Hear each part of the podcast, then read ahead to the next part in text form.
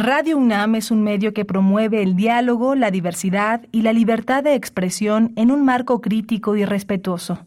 Los comentarios expresados a lo largo de su programación reflejan la opinión de quien los emite, mas no de la radiodifusora. Radio UNAM presenta Primer Movimiento, El Mundo desde la Universidad.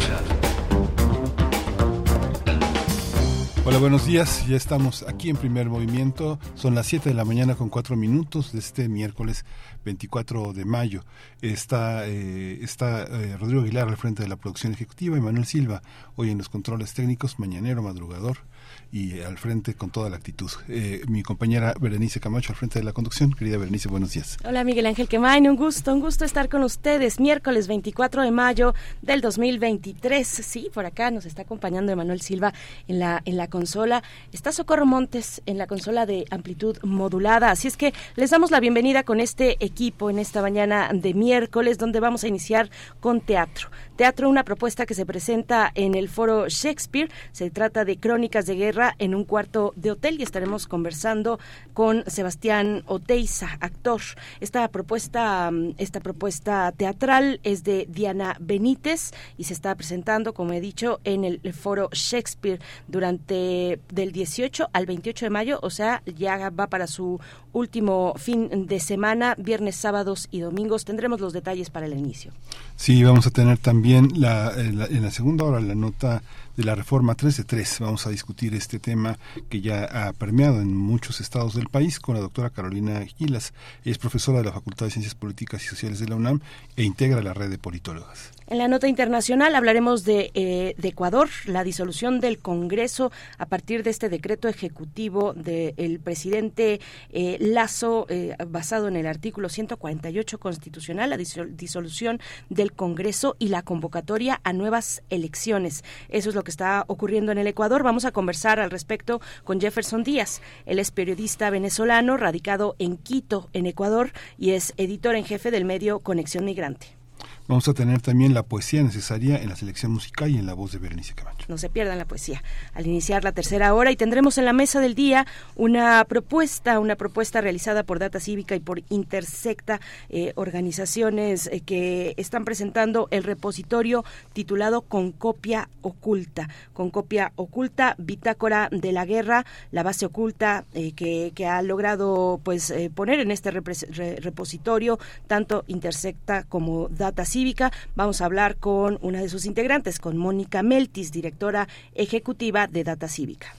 Vamos a tener también al final del programa el episodio de la química, para cerrar con broche de oro en la intervención científico-literaria del doctor Plinio Sosa, académico de tiempo completo en la Facultad de Química, dedicado a la docencia de la divulgación de la química, el éter etílico, la pasión y los anacoretas. Esos son los contenidos para esta mañana, para ustedes que nos acompañan hasta las 10 de la mañana aquí en Primer Movimiento. Vamos a ir con música, 7 con 6 minutos a cargo de Pate de Foix, Llévame un beso.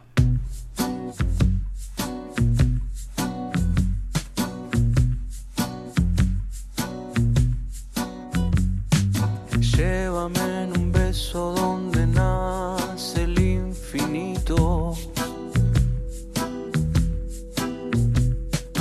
Donde se ha llorado la primer gota del mar. Donde esperan todas las palabras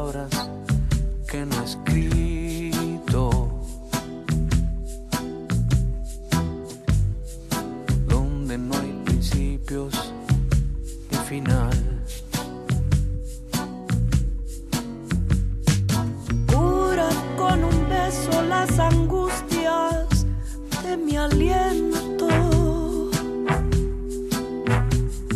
Y acuchilla mi alma con tu piel de talismán. Bésame y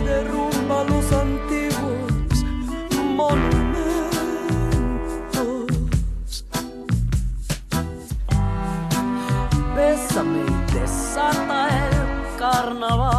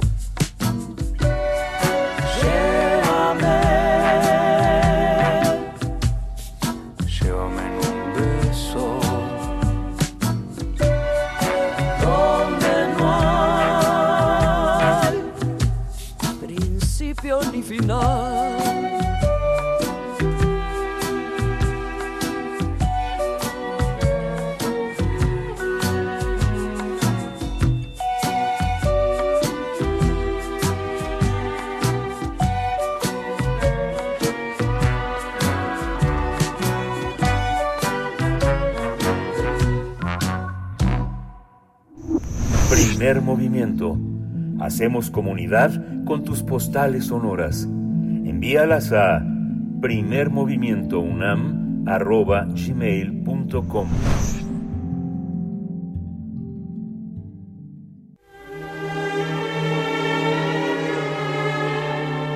Teatro, teatro, teatro. Corre el telón y disfruta de la función.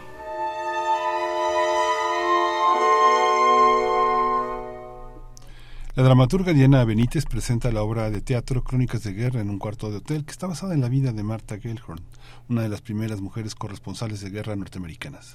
Esta obra documental inicia en los años 30 mientras se desarrolla la Guerra Civil Española y termina en los años 80 en El Salvador. La historia aborda momentos específicos de Martha Gellhorn, quien fue esposa del escritor Ernest Hemingway. La dramaturga Diana Benítez se interesó en la vida de esta periodista debido a su entrega y dedicación al cubrir diferentes guerras durante años.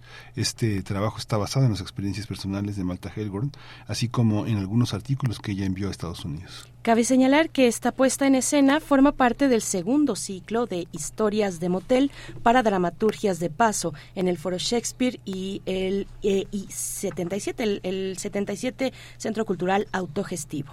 La obra va a estar en el Foro Shakespeare hasta este fin de semana, los días viernes a las 20 horas, el sábado a las 18 y, lo- y 20 horas, mientras que el domingo va a ser a las 6 de la tarde. Vamos a conversar esta mañana sobre esta puesta en escena que forma parte, como hemos dicho, del ciclo de historias de motel para dramaturgias de paso 2022-2023 y nos acompaña esta mañana el actor Sebastián Oteiza. Eh, Sebastián Oteiza nos, nos acompaña a través de la línea. Muy buenos días, Sebastián. Bienvenido a Primer Movimiento. ¿Cómo estás esta mañana? Hola, Berenice y Miguel Ángel, ¿cómo están? Buenos días. Hola, buenos días. Eh, eh, Marta Helgorn, una- este, hoy que se discute muchas cuestiones alrededor del trabajo periodístico de mujeres, Marta Helgorn es un extremo, es un extremo muy interesante. Eh, cuéntenos cómo, cómo entra a la escena mexicana un escritor y periodista estadounidense que prácticamente es desconocido entre nosotros.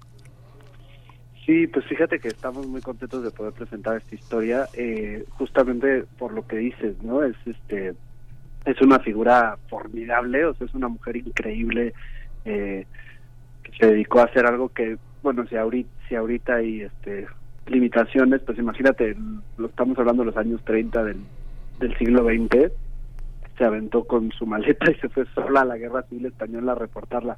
Obviamente encontraba muchísimos obstáculos para hacer lo que hacía, pero pero bueno, eso no la detuvo. Es una de las, no sé si es la única persona, creo que sí, que reportó el día de la invasión a Normandía eh, durante la Segunda Guerra Mundial. Estuvo en sitio, se disfrazó de enfermera y se coló al día de a, a reportar la guerra. Sebastián, eh, cuéntanos pues cómo, cómo esta propuesta escénica, Crónicas de Guerra en un cuarto de hotel, pues eh, refleja y propone eh, en la escena la relación entre, bueno, primero la vida de, de Marta Hellhorn y también su relación con Hemingway. Cuéntanos qué es lo que vamos a ver un poquito, una, una probadita de cómo está dispuesta esta propuesta teatral. Pues, eh, la, como decían, la, la propuesta teatral eh, pertenece a un ciclo que se llama Historias de Motel para Dramaturgias de Paso y es una propuesta muy padre de Shakespeare que implica hacer montajes, implica una nueva manera de hacer teatro, es lo que proponen. Y la idea es, a través de una escenografía que ya existe, que es un cuarto de hotel, la gente eh, postula obras eh, para que sucedan en esa escenografía que ya existe. Entonces, esta es la tercera entrega de este segundo ciclo que hacen de historias de historias de motel. Eh, entonces, lo que vemos es la vida de Marta a través de su paso por todos los hoteles en los que se quedó para, pues eso, eh, viajando por el mundo. lo que vemos es, digamos, hacemos un recorrido a través de toda su historia. Yo tengo, a mí me toca interpretar a cuatro hombres que atraviesan su vida, eh, tres de ellos son ficticios, bueno, hay, tienen que ver con los reportes que ella hace en, en, sus en sus crónicas, pero pero bueno, el, el, que está documentadísimo es Hemingway, con quien tiene una con quien tiene un matrimonio eh, y una relación muy pues muy pasional y muy muy eh, muy atropellada como es de esperarse con, con un personaje como es Hemingway. Las guerras que documentó una corresponsal de, guerra, como, como ellas siempre están al filo de la pérdida de la, de la propia vida, ¿cómo, cómo, cómo, qué, qué ofrece un personaje como, como ese siempre al filo de la desaparición en un territorio escénico? ¿Cómo, cómo digerirlo? ¿Cómo lo observan eh, en, en, en, el lado del público? Pues mira, hay una cosa, hay una cosa curiosa ahí es que es que tenemos esto, nada, hay un momento este con que, implica un bombardeo, ¿no? Y hay, como una serie de situaciones eh, eso, que están en el, en el juego de estar al filo del peligro y de, como dices, de la pérdida. Eh, la, la verdad es que es, es, hombre, lo que voy a decir no es, no es ligero, pero eh, como intérprete, digamos, tu experiencia más cercana al respecto, pues es un poco vivir en el país que vivimos, ¿no? A fin de cuentas, eh, uno eh, digamos, toma de su toma toma de, de, su propia experiencia para poder este un poco dimensionar lo que está sucediendo y, y de repente eh, pues eso como que la, la sensación inmediata es, eh, el pues el estado un poco de guerra en el que podemos vivir de repente estando estando en México. Sebastián, eh, y bueno, finalmente, y por lo que entiendo, es entonces, se trata de retratar eh, episodios o momentos, episodios de guerra en un cuarto de hotel. Eh, es, va por ahí y me imagino que, bueno, a nivel técnico y a muchos otros niveles tiene una complejidad importante. Cuéntanos un poco de ello, de lo que ves tú eh, como actor y de lo que, bueno, involucra también a tus compañeras y compañeros en la escena eh, y, también en la parte técnica, repito e insisto con esa cuestión, la parte del sonido, incluso de las luces también. Háblanos un poco de ello. Sí, eh, pues justamente es, digamos, como nosotros recorremos eso, 80 años de historia, 60 años de historia, estamos tratando como de, ser fieles y contar la historia de esta mujer justo a través de su paso por la guerra. Eh, técnicamente tiene, tiene complicaciones importantes, sobre todo a nivel de, eh, bueno, la luz nos ayuda un montón, la luz está a cargo de Jaime, no me acuerdo su apellido, perdónenme, pero bueno, nos ha, nos, nos viste un montón y nos ayuda a través del recorrido. Eh, el sonido desde luego tenemos les digo este el asunto de las bombas y todo un mundo sonoro que nos que nos apoya por suerte para para poder hacer los tránsitos pero bueno además los actores tenemos creo que cada cada una y uno de nosotros tenemos eh, seis cambios de, vestuario algo así eh, es en muy poco tiempo es una obra de una hora y media pero bueno, estamos ahí haciendo un esfuerzo inconmensurable por tratar de ser fiel al, fieles al paso del tiempo y a, esta historia, porque además pasa un poquito con las obras históricas, parte del, del atractivo, de la parte, digamos, padre, tiene que ver, pues eso, ¿no? Como con toda la indumentaria y como con tratar de evocar la época a través de del asunto de, pues eso, como con elementos técnicos que tienen que ver con el vestuario, ¿no? Hay una parte también que, bueno, Alejandra Trigueros que dirige la obra y tú, todos los, todos los Frida también son jóvenes, son jóvenes actores y, y, también les ha tocado recibir pues toda esta historia que ya cada vez más con el desarrollo del interés sobre la vida de las mujeres permite pensar esta gran historia, este gran hilo de depresión sobre todas las periodistas que han sido corresponsales eh, de guerra. Este, en los últimos años este, los suicidios predominan entre muchos corresponsales de guerra, este, mucha gente que ha cubierto el Golfo hasta hoy, este, muchos han, han, decidido quitarse la vida, no tienen a qué regresar a sus países. ¿Cómo lo observan ustedes en un momento en que el periodismo está tan cuestionado en todas partes de Latinoamérica, en nuestra lengua, por ejemplo? Pues yo creo que es una de las partes más densas del texto que tiene que ver, pues eso, como con la enorme carga que vivía esta mujer. Hay un momento de su historia que se cuenta en la obra en el que, la que ella definitivamente decide dejar el periodismo. Dice, no, o sea, no puedo más con dice todo la curiosidad que me ha, esto, esto, esto es una cita de Marta Gerhon que dice la curiosidad que me ha llevado a las guerras siempre termina una, termina en el mismo lugar que es la muerte no eh, la verdad es que ahí la que tiene una carga de trabajo impresionante es este mi compañera Frida Orozco que hace un trabajo extraordinario como Marta y, y a ella le toca además eso no eh, presentar una mujer eh, que eventualmente, ya que presentamos toda su historia, pues vemos en ella el paso del tiempo y el, peso del tiempo, ¿no? Tiempo que le ha tocado vivir. Y, y para mí lo que me resulta impresionante del personaje es, es la vocación, ¿no? Es una mujer que terminó por reportar al El Salvador, o sea, fue al Salvador y a Nicaragua en los años eh, 80 y 90 eh, después de haber estado reportando guerras durante 60 años. Entonces, eh, en realidad la razón por la que Mata deja de, de reportar es porque lo último que hace, que es ir a Brasil, eh, le cuesta mucho escribirlo porque ya casi no puede ver porque tiene eh, porque tiene problemas, porque se está quedando ciega. y bueno, es una mujer, no les quiero spoilerear nada, no es spoiler porque se trata de una documental, pero por supuesto termina por suicidarse también. Termina su vida tomando tabletas de cianuro, muy vieja, pero es, también como termina la vida de Marta. Sí, Sebastián. Y bueno, hay otra cuestión ahí en la vida de Marta, que es la relación con Hemingway. Cuéntanos un poco de ello. ¿Cuál es el tono de una relación con que involucra a dos personajes, eh, pues, tan vitales como como estos dos en escena? Claro, pues esa es una de las partes que más me toca a mí, porque interpreto a Hemingway. Em, eh, digamos, eh, nos es una parte sustancial de la vida de los dos, ¿no? O sea, la, una de las el momento pináculo de la llegada de Hemingway a Cuba es con Marta. Juntos se van a vivir a esta a la casa a la famosa casa Vigía y, digamos es como como su lugar de anclaje durante durante la Segunda Guerra Mundial. O sea, es el, digamos el principio de Hemingway en Cuba. Eh, la relación entre ellos era una relación de mucho, de un gran encuentro, un encuentro explosivo y está retratada como tal porque también fue un desencuentro explosivo. Eh, una, una de las anécdotas más importantes es que eh, es que había competencia entre ellos, ¿no? Había una competencia importante en términos de que Hemingway también reportaba la guerra y así es como se conocen. Ellos se conocen en el 37 en la, en la Guerra Civil Española y después eh, que se quedan juntos durante la Segunda Guerra Mundial, es el tiempo que dura su matrimonio.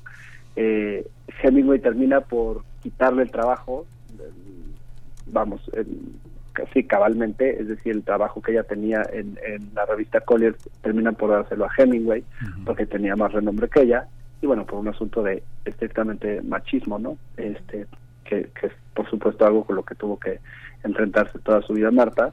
Eh, y, pues creo que nosotros eh, atendemos el asunto con cierta responsabilidad, espero, eh, en escena y, y, este, y presentamos esa muy, muy pasional relación. Es muy divertido hacerlo y muy duro también porque es un personaje duro de hacer y es una es un encuentro duro el que tienen ellos dos. Bueno, un desencuentro duro diría, ¿no? Este final es, es es importante. Sí, el, hombre de acción, Hemingway. Yo pienso que como actor la condición humana, los problemas de la, de la existencia terminan por modificar en cada aventura, en cada aventura escénica, en cada montaje. Fíjate que ayer leía, ayer no, no leía, ayer escuchaba este, esta, esta canción tan popular que hizo este Ramón Ayala y este la mujer paseada y escuchaba la respuesta que las, las hermanas Segovia le dan a la, a la mujer paseada, ¿no? Dice, lo hice, este, soy una mujer paseada, pero pues es, es una cosa que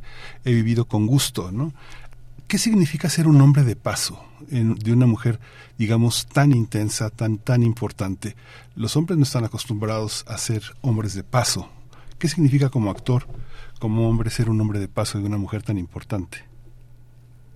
Ah, fíjate que es una, es una de las, eh, uno de los asuntos que a mí más me ha gustado de, de, del montaje. Efectivamente, como dices, hacer eh, el papel de un hombre de paso, hay cierta, cierta justo cierta responsabilidad en porque claro es que porque porque ser un hombre de paso no, no es algo que sucede solamente a nivel de ficción para mí sino como actor eh, estoy además inserto en, en una tengo la fortuna de estar inserto en un montaje en el que absolutamente todo el resto del equipo son mujeres, ¿no? Tanto mis dos compañeras en escena, Frida Orozco y Obregón, que hacen un trabajo extraordinario, como la dramaturga Diana Benítez, como la directora Alejandra Tigueros, como la productora Verónica Bravo y la productora ejecutiva que es Nareni Gamboa, todas son mujeres.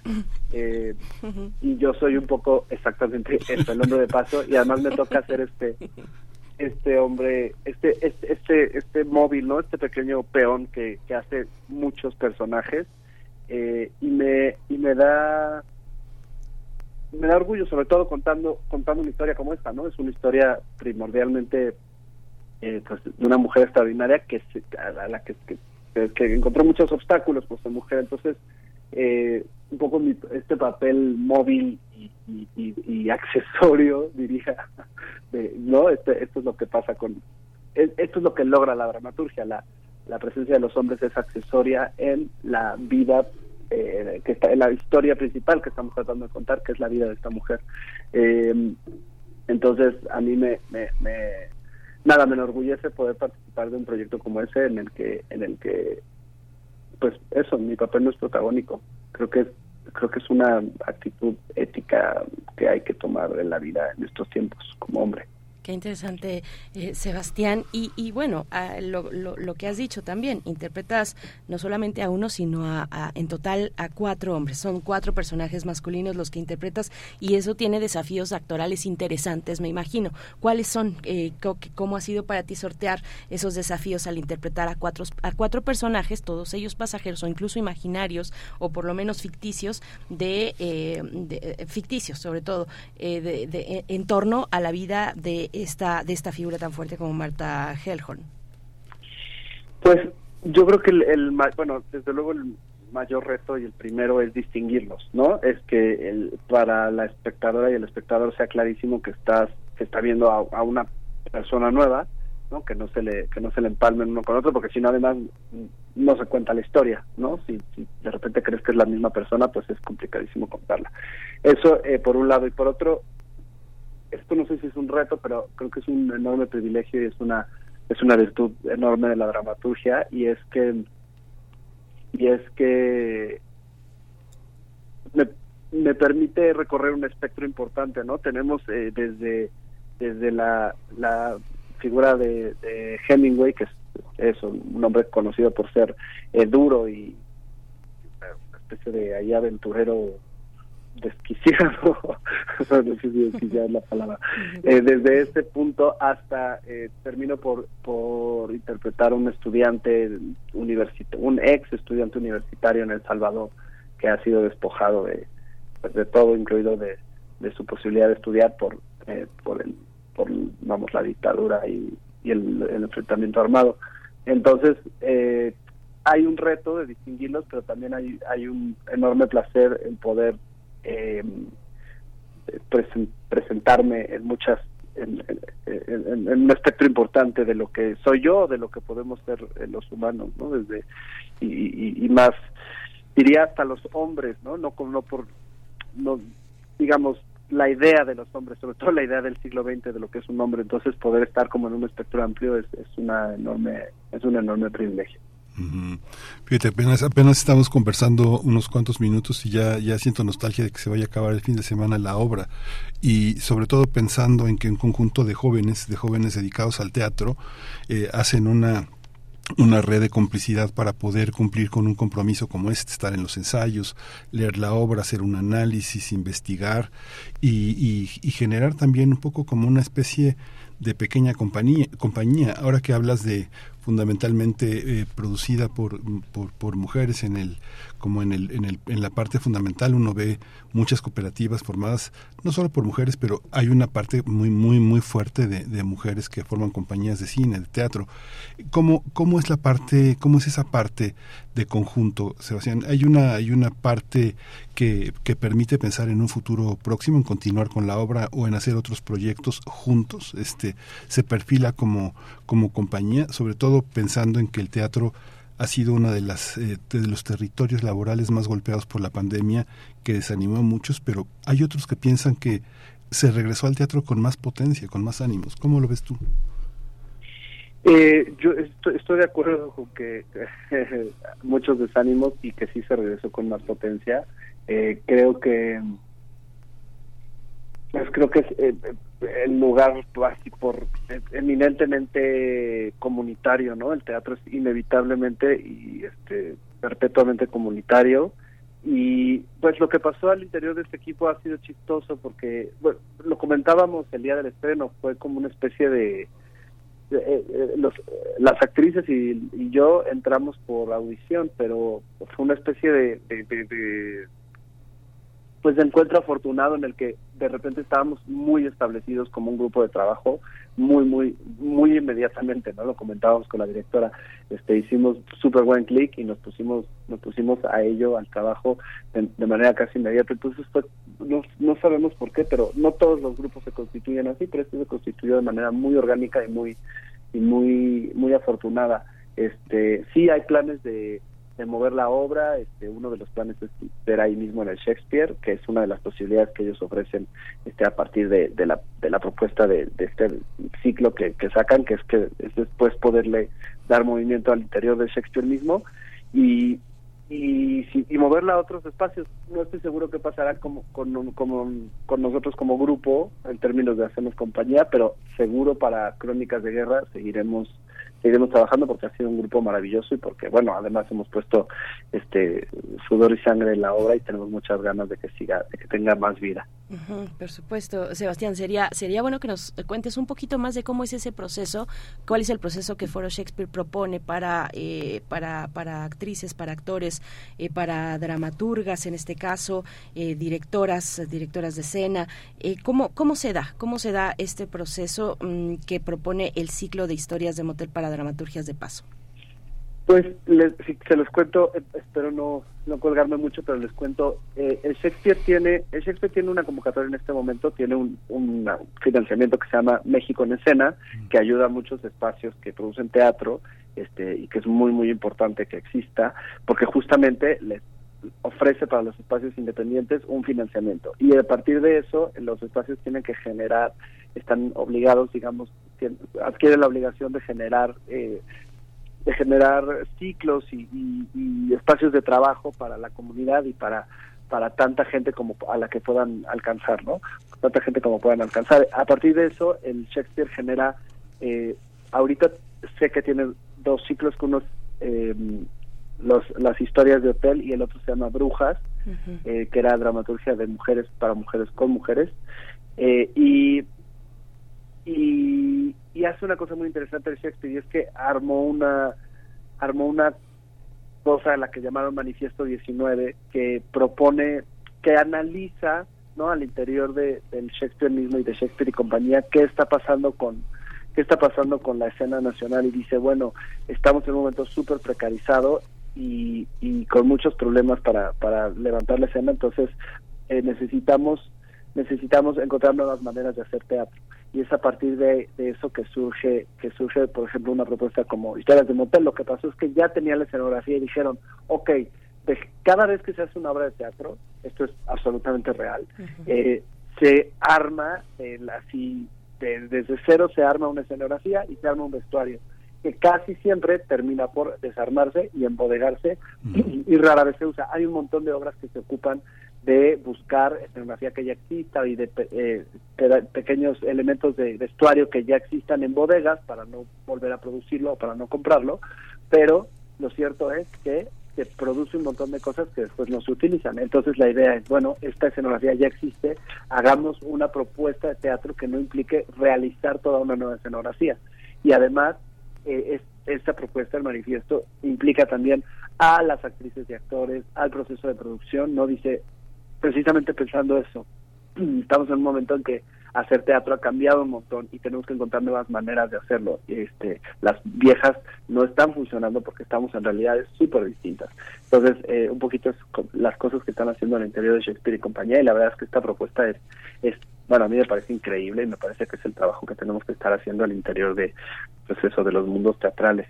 Sí, qué interesante todo eso que comentas y también muy interesante también porque forma parte de otra ala de un, de un teatro inteligente y profesional, muy comprometido con la escena, el tema de generar un, un, casting, ¿no? Es algo, es algo complejo porque finalmente la enorme disciplina, el compromiso es parte de la tarea profesional y no solo emocional o sentimental, ¿no? A veces la gente que falta a los ensayos, que llega tarde, hace que los proyectos hagan agua, ¿no? Que este, que naufraguen, que haya ese estrellismo chafa que eh, echa a la borda muchos muchos muchos esfuerzos, ¿no? ¿Cómo cómo es esta parte? ¿Tú cómo te sientes como actor este de hacer un casting, ¿no? De este de probar si sirves para ese papel es una tarea también de, humildad, ¿no? De generosidad también prestarse a eso, ¿no?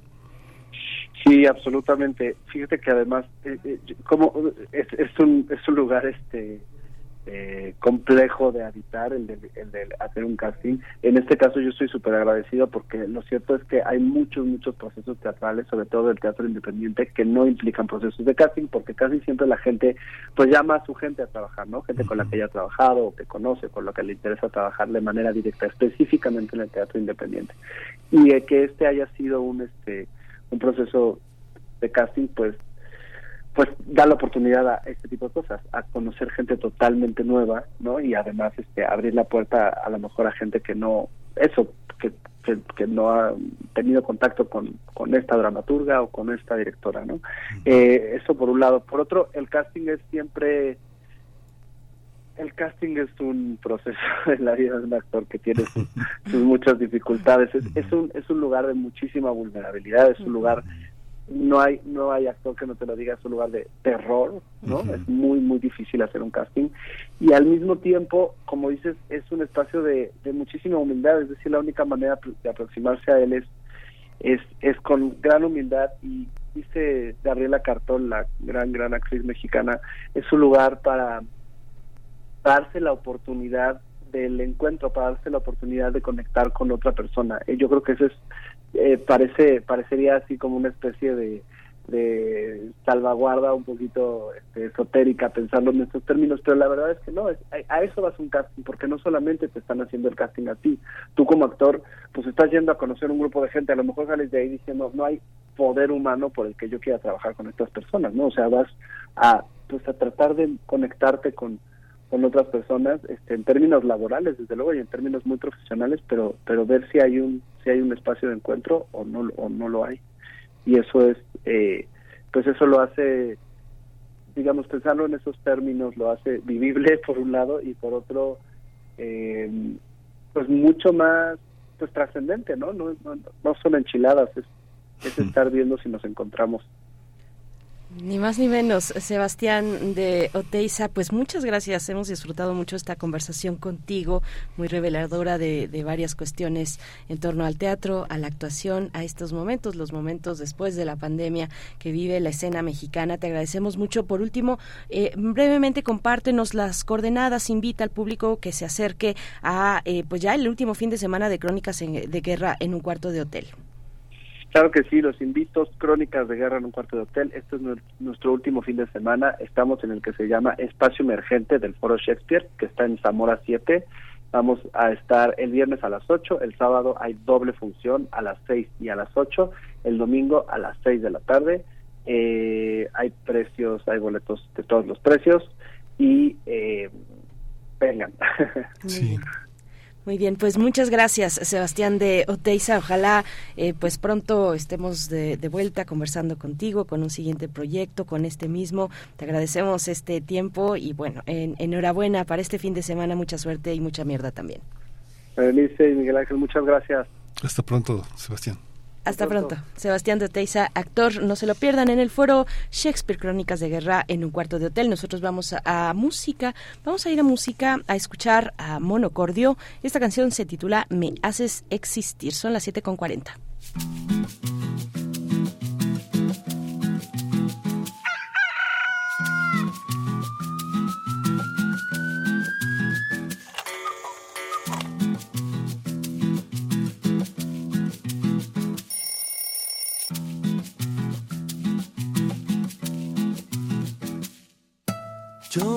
necesito andar deprisa si yo tengo tu sonrisa.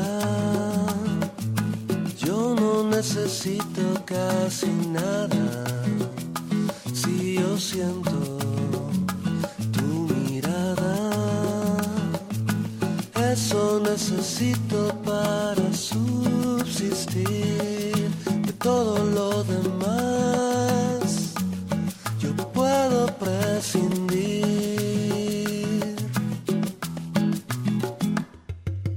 Yo no necesito de noticias si yo siento tus caricias. Yo no necesito más excesos, pues mi vicio son tus besos eso necesito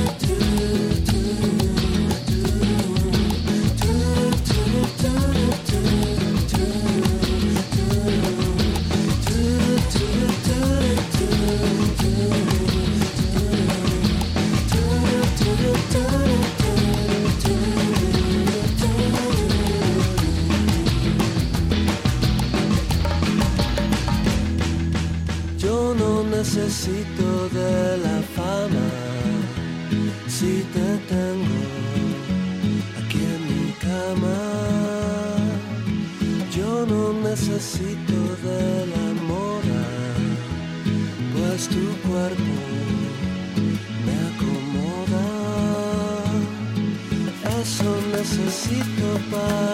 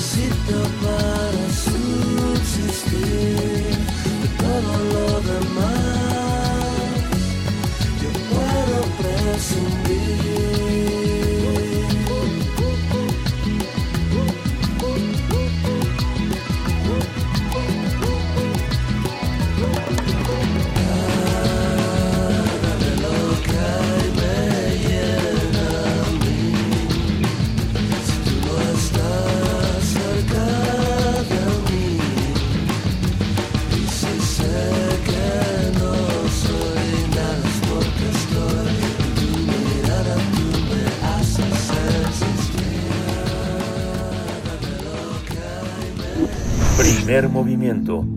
Hacemos comunidad con tus postales sonoras. Envíalas a primermovimientounam.gmail.com Estamos de vuelta a 7 con 44 minutos. Les invitamos a escuchar el trabajo de nuestras compañeras y compañeros de la revista de la universidad. Ustedes ya le echaron un ojo. Está en revista de la universidad.mx. Ahí está la versión eh, digital, pero bueno, siempre vale la pena hacerse de un ejemplar. Son de colección prácticamente estos, eh, eh, estos números de la revista de la universidad. Y para el mes de mayo, la revista ha decidido que será, que es el extractivismo su tema central. Así es que vamos a escuchar esta, esta propuesta cuando algunas prácticas extractivistas quieren marchar con bandera de prácticas verdes. Vamos a ver de qué se trata y volvemos. Revista de la Universidad de México, número 896, Nueva Época. Extractivismos.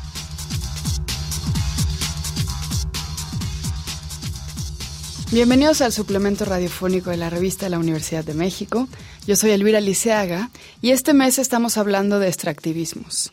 Y estoy muy contenta de tener en la cabina a Alfredo Torres Checa, con quien he trabajado en proyectos que tienen mucho que ver con el extractivismo, en algunos documentales sonoros que ya luego les recomendaremos. ¿Cómo estás, Checa? Bienvenido. Muchísimas gracias. Muy bien, muy contento de estar aquí en los micrófonos de Radio UNAM. Oye, cuéntame un poquito a qué te dedicas, por qué estos temas te interesan. Sí, bueno, yo trabajo como consultor en una consultora de derechos humanos y además tengo algunos estudios de posgrado en derechos humanos y entonces el tema de extractivismo está muy ligado a la violación de derechos humanos, sobre todo de las comunidades o de las personas que viven en los territorios que están siendo eh, explotados por, bajo estas dinámicas. Por eso me llama la atención. Checa y yo, precisamente, en estos momentos estamos escribiendo un documental sonoro sobre diferentes casos de extractivismos a lo largo de Latinoamérica que, aunque son particulares, tienen prácticas de despojo del territorio muy comunes. ¿Cómo podrías explicarle tú, en términos muy amigables a nuestra audiencia, qué es el extractivismo? Pues la palabra casi que lo explica, pero es la práctica de extraer un recurso natural, generalmente es un recurso natural, eh, de un país para llevar lo que se obtiene esos recursos naturales a un mercado internacional de intercambio de bienes, servicios, etc. Eh, creo que el mejor ejemplo es la minería, porque es bastante descriptiva en su práctica. Tienes una- un cerro, tienes tierra, la drenas, le sacas materiales, minerales, etcétera, y eso después se va a otros países o se va a otros lugares para poder terminar, no sé, oro, plata o, ahora que está muy de moda el litio para que son elementos importantes en las baterías de los carros o en las computadoras celulares, etcétera.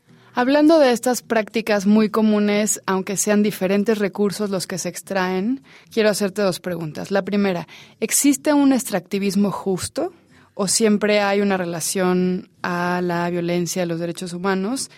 Y, por otro lado, ¿cuáles son esas prácticas comunes de abuso? ¿En dónde radica la violencia? A ver, con las prácticas eh, extractivas también tenemos un discurso que es muy de nuestros tiempos sobre tener prácticas de consumo que sean verdes, que sean amigables, que sean sostenibles. Y en realidad las industrias extractivas tienen poco de, justo, porque la, la dimensión de sacar algo implica que ya no va a estar ahí. Entonces, donde tendríamos que tener conversaciones, sobre todo en minería hay más avance, mucha reticencia por parte de las empresas mineras, pero es cómo reponemos lo que ya quitamos, o cómo dividimos la renta con las comunidades que viven alrededor, o cómo le regresamos a estas comunidades algo de la ganancia. Y ahí hay muchísimos reclamos por parte de las comunidades en América Latina, sobre todo, por ejemplo, empresas canadienses, mineras canadienses, eh, de que llegan, explotan el territorio, se llevan todo, devastan un ecosistema frágil o devastan a toda una comunidad y no se regresa nada a las comunidades. Ahora, incluso en los casos en donde se puede regresar cosas a las comunidades, tenemos que tener una conversación más allá de la renta, de qué se pierde con el extractivismo. O sea, puedes acabarte un río, puedes acabarte un bosque, puedes acabarte un cenote, puedes acabarte un ecosistema muy frágil, en donde terminas matando especies de animales, de flora, de fauna, que no regresan. Entonces, hablar de la justicia puede ser un poco delicado en este tema. Y de tu segunda pregunta, a ver, ¿cuáles son las prácticas extractivas más comunes? Pues depende mucho de la región y depende mucho de los recursos naturales que hay en dicha región. Eh, en algunos lugares, por ejemplo, del de, eh, centro de África, hay mucha minería de oro, de cobre, de zinc. En el caso de México, los estados del norte son estados muy mineros, eh, pero también hay prácticas extractivas relacionadas con el agua, por ejemplo. Eso se está viendo en Nuevo León, que es una conversación constante del uso de agua para refresqueras, para cerveceras, pero prácticamente cualquier recurso natural puede ser extraído y es extraído. El tema del extractivismo y del despojo del territorio nos lleva necesariamente al tema de la propiedad. Cuando dices, por ejemplo, que no hay políticas compensatorias para las comunidades a las cuales se les extrae un recurso natural, muchas veces ni siquiera se respetan las leyes que ordenan o mandan que hay que consultar a la comunidad si a la comunidad le interesa o no una minera, una mega granja, siembra con agroquímicos, por ejemplo, ¿no? Que son los casos que tengo frescas, que son los casos que tengo frescos porque en esos estamos trabajando. Y siempre llega el tema de de quién es la tierra. Ahí hay una conversación súper interesante porque también la tenencia de la tierra se regula distinto en cada país, ¿no? Al final es el Estado el que regula cómo puedes pues sí, ser dueño o no de una tierra. En el caso mexicano, como que la tierra la puedes comprar, pero también hay como una cláusula ahí de si es del interés de la nación, pues se puede expropiar. Y algo que también es común, que a veces es difícil para quienes vivimos en la ciudad de entender, es la diferencia entre la propiedad individual de la tierra y la propiedad colectiva de la tierra. Y en muchísimos lugares, eh, sobre todo donde hay comunidades indígenas o comunidades campesinas, la tierra es comunitaria o es ejidal, entonces no le pertenece solo a una persona. Eh, en algunos casos hay dirigentes que a lo mejor se corrompen o venden una parte de su tierra y las empresas aprovechan de eso para apropiarse de todo un espacio de tierra. Y ahí hay una tensión en cómo entendemos la propiedad eh, de la tierra. Y en el centro de esto pues están que los intereses económicos eh, muchas veces están por encima de los intereses legales o de lo que marca la ley. Y ahí entra otro punto que tocaste que es el tema de la consulta eh, previa, libre e informada. Hay un artículo, hay una herramienta internacional que es el artículo 169 de la Organización Internacional del Trabajo, que reconoce o que más bien obliga a los estados que forman parte de México, es parte de esa, de esa herramienta, a consultar a las comunidades y es llegar y hacer un ejercicio democrático y, preguntarles, oigan, ¿ustedes quieren una mina? ¿Ustedes quieren una eh, presa hidroeléctrica? ¿Ustedes quieren un parque eólico? Y en función de lo que vota la comunidad es si se hace o no se hace ese proyecto. El problema es que las concesiones multimillonarias para estos proyectos se otorgan antes de que se le consulte a las comunidades. Entonces la consulta se vuelve un ejercicio como protocolario en donde no importa el resultado y en muchos casos, en muchos casos no se hace la consulta, ¿no? Y si se hace, aunque la gente vote que no quiere, el proyecto se continúa. Y esto se ha visto, por ejemplo, en el tren Maya, donde ha habido comunidades que no han querido el tren Maya y el tren Maya de todas formas va a pasar por esa comunidad o muy cerca de esa comunidad, dañando la dinámica comunitaria.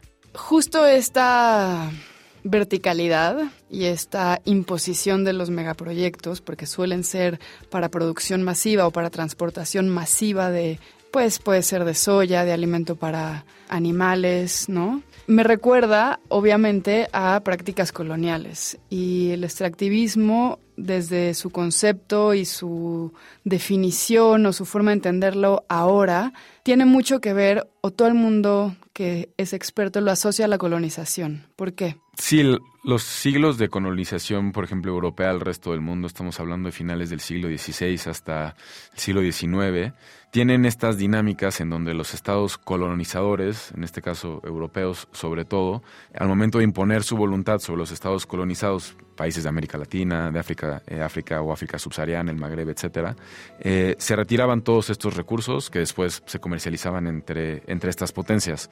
Eh, regresando a la definición, ¿no? De llegar, extraer y demás, pues esta era la práctica colonial. En el caso de España y los territorios de América, mucha de la dinámica extractiva estaba relacionado con la explotación minera.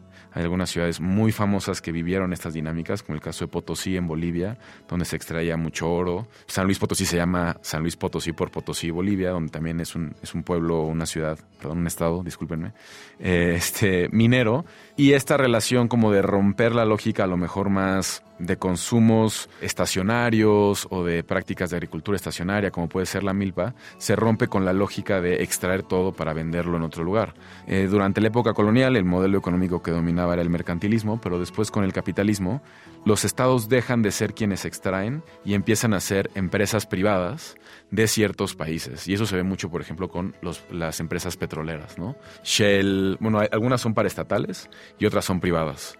Y después tenemos ya más hacia mediados del siglo pasado algo que se le empieza a llamar neoextractivismo, que es regresar a la lógica de un Estado que extrae eh, sobre todo en gobiernos de, izquierda o de, o de, llamada izquierda, en donde la renta que durante muchos años se la quedaba un capital extranjero, ya sea un país o una empresa extranjera, ahora se queda en el país eh, nacional para combatir ciertos temas, pobreza, educación, etc. Eh, pero también son muy problemáticos. Ahí hay casos, por ejemplo, en Brasil, en Venezuela con Hugo Chávez, Evo Morales, en donde el Estado empieza a recuperar empresas extractivas, se queda con la renta que antes se exportaba y con eso financia programas. Pero siguen habiendo comunidades que son afectadas, no importa que el gobierno sea de izquierda o de derecha. No quiero que se nos acabe el tiempo sin hablar de eso otro que se destruye con el extractivismo, a nivel ciclos naturales, a nivel sustentabilidad, a nivel cómo trabaja de maneras complejas, sin que siquiera podamos entenderlo la naturaleza y por qué extraer semejantes cantidades de minerales o de agua con, ciertas, eh, con ciertos cultivos masivos, disrumpe estos ciclos naturales, es una parte de la discusión. Pero hay otra cosa que se rompe, que tiene que ver con la forma de vida, con los usos y costumbres, con las creencias, con ancestralidades de estas comunidades que siempre estuvieron ahí. Sí, hay una tensión importante de creencias, como lo mencionas. Por ejemplo, en el caso de comunidades en el sur de La Guajira, comunidades guayú, ellos entienden que su relación con el entorno y con la tierra en la que crecieron es una relación espiritual, ancestral, en la que hay un vínculo de sus abuelos, sus tatarabuelos, ellos, sus hijas, hijos y los que vengan después. Y el despojo, el sacarte de un lugar así para ubicarte en otro lado, es también un desarraigo que es muy doloroso en términos eh, personales y espirituales y que sería difícil de entender para quien ve la tierra como un lugar en el que nada más hay carbón, que es el caso del, del sur de la Guajira. Y ahí hay una tendencia, hay hay una tensión entre un sistema de creencias y de valores al final, eh, en donde unos ven un río, otras personas pueden ver eh, a un ente sagrado, por ejemplo, ¿no? En donde unos ven el bosque o el Amazonas, otros pueden ver todo un sistema súper complejo que alberga una vida en la que tú formas parte, pero eres parte dentro de algo mucho más, mucho más grande. Y ahí ha habido discusiones de ver cómo también logramos adaptar nuestros sistemas más occidentales a visiones más eh, comunitarias. Hay algunos casos en donde se ha reconocido al Amazonas como un ente de derechos, por ejemplo. Eh, en Colombia hay un caso así. Eh, pero bueno, estamos lejos y las dinámicas muy depredadoras de las empresas no permiten o rompen con estas dinámicas comunitarias o se imponen, mejor dicho, sobre estas dinámicas más comunitarias. Checa, para terminar, ¿cuáles son dos o tres casos de extractivismo en México o en Latinoamérica que vale la pena que reconozcamos? Bueno, uno que a lo mejor la audiencia eh, conoce y que tiene esta tensión muy importante entre un lugar espiritual, pero también un lugar donde hay mucha extracción minera, es el caso de las comunidades huicholas o birraritaris que viven como de Colima hasta San Luis más o menos. Eh, fueron muy famosas porque por ahí del 2010, 11 hay un par de conciertos y demás, pero hay una tensión importante, o sea, el Cerro del Quemado para, para, para estas comunidades es el centro del universo. Pero también todo alrededor de ahí está lleno de minería a cielo abierto que contamina el aire, contamina el agua, eh, eleva la posibilidad de tener enfermedades de tipo cancerígenas, eh, rompe la, la, dinámica de cultivos y bueno, eso es un ejemplo que vale la pena. Y otro que creo que vale la pena es también las industrias que son industrias entre comillas verdes, también pueden tener prácticas extractivas muy delicadas. Y ahí, por ejemplo, un caso muy eh, importante que vale la pena estudiar es el caso de Berta Cáceres en Honduras. Es una defensora que es asesinada por defender un río ancestral porque se impone la lógica de una presa hidroeléctrica. Y a veces pensamos que, ah, bueno, una presa hidroeléctrica, ¿qué daño le puede hacer a una comunidad si es una energía renovable? Y pues no, rompe todo un ciclo comunitario y ella por defender su río fue asesinada. Pues muchas gracias, Checa. Muchas gracias a ti. Hemos llegado al final del programa. Les recomendamos que consulten la revista que está gratuita en www.revistadelauniversidad.mx. Recuerden que también pueden comprarla en las librerías del Fondo y las librerías de la UNAM y muchas otras librerías comerciales e independientes en todo el país. Y por supuesto pueden seguirnos en nuestras redes sociales, búsquenos como arroba revista-unam. Sobre este programa pueden escribirnos a arroba shubidubi. Y pues muchas gracias por escucharnos. Gracias a Frida Saldívar, a Gabriel Centeno, a Paulín Cannon y a Yael Weiss. Yo soy Elvis Liceaga. Hasta pronto. Este programa es una coproducción de la revista de la Universidad de México y Radio UNAM. Consulta esta entrevista y las anteriores en radiopodcast.unam.mx. Un abrazo a nuestras compañeras y colegas de la revista de la universidad. Estamos a punto de despedirnos, pero les queremos hacer una invitación porque aquí en Radio UNAM queremos escuchar su opinión respecto a los programas que transmitimos y que abordan temáticas de género, eh, feminismo, desigualdad, eh, discriminación, en fin, eh, todas estas, estas cuestiones que ustedes van a encontrar en los programas de Violeta y Oro y también en el de escuchar y escucharnos los miércoles y bueno, queremos escucharles, queremos precisamente eso, eh, abrir el diálogo, saber cuál es su opinión respecto a estos programas. Si ustedes quieren participar, habrá una sesión de Zoom, una sesión eh, virtual donde eh, las personas que se sientan convocadas, pues podrán participar y dar su opinión respecto a estas, a estos, mm, pues a estos programas de Radio UNAM. Solo tienen que registrarse escribiendo al correo electrónico radio arroba unam mx y bueno, a partir de ahí ya seguir eh, las eh, instrucciones que les daremos para tener el enlace eh, y poder reunirnos, poder reunirnos para conversar y escucharles sobre todo respecto a sus opiniones y sugerencias sobre estos programas Violeta y Oro, escuchar y escucharnos. Así es que participen radio arroba unam.mx. Con esto nos vamos a, a despedir de esta hora. Volvemos después del corte 8 de la mañana. Encuentra la música de primer movimiento día a día en el Spotify de Radio UNAM y agréganos a tus favoritos.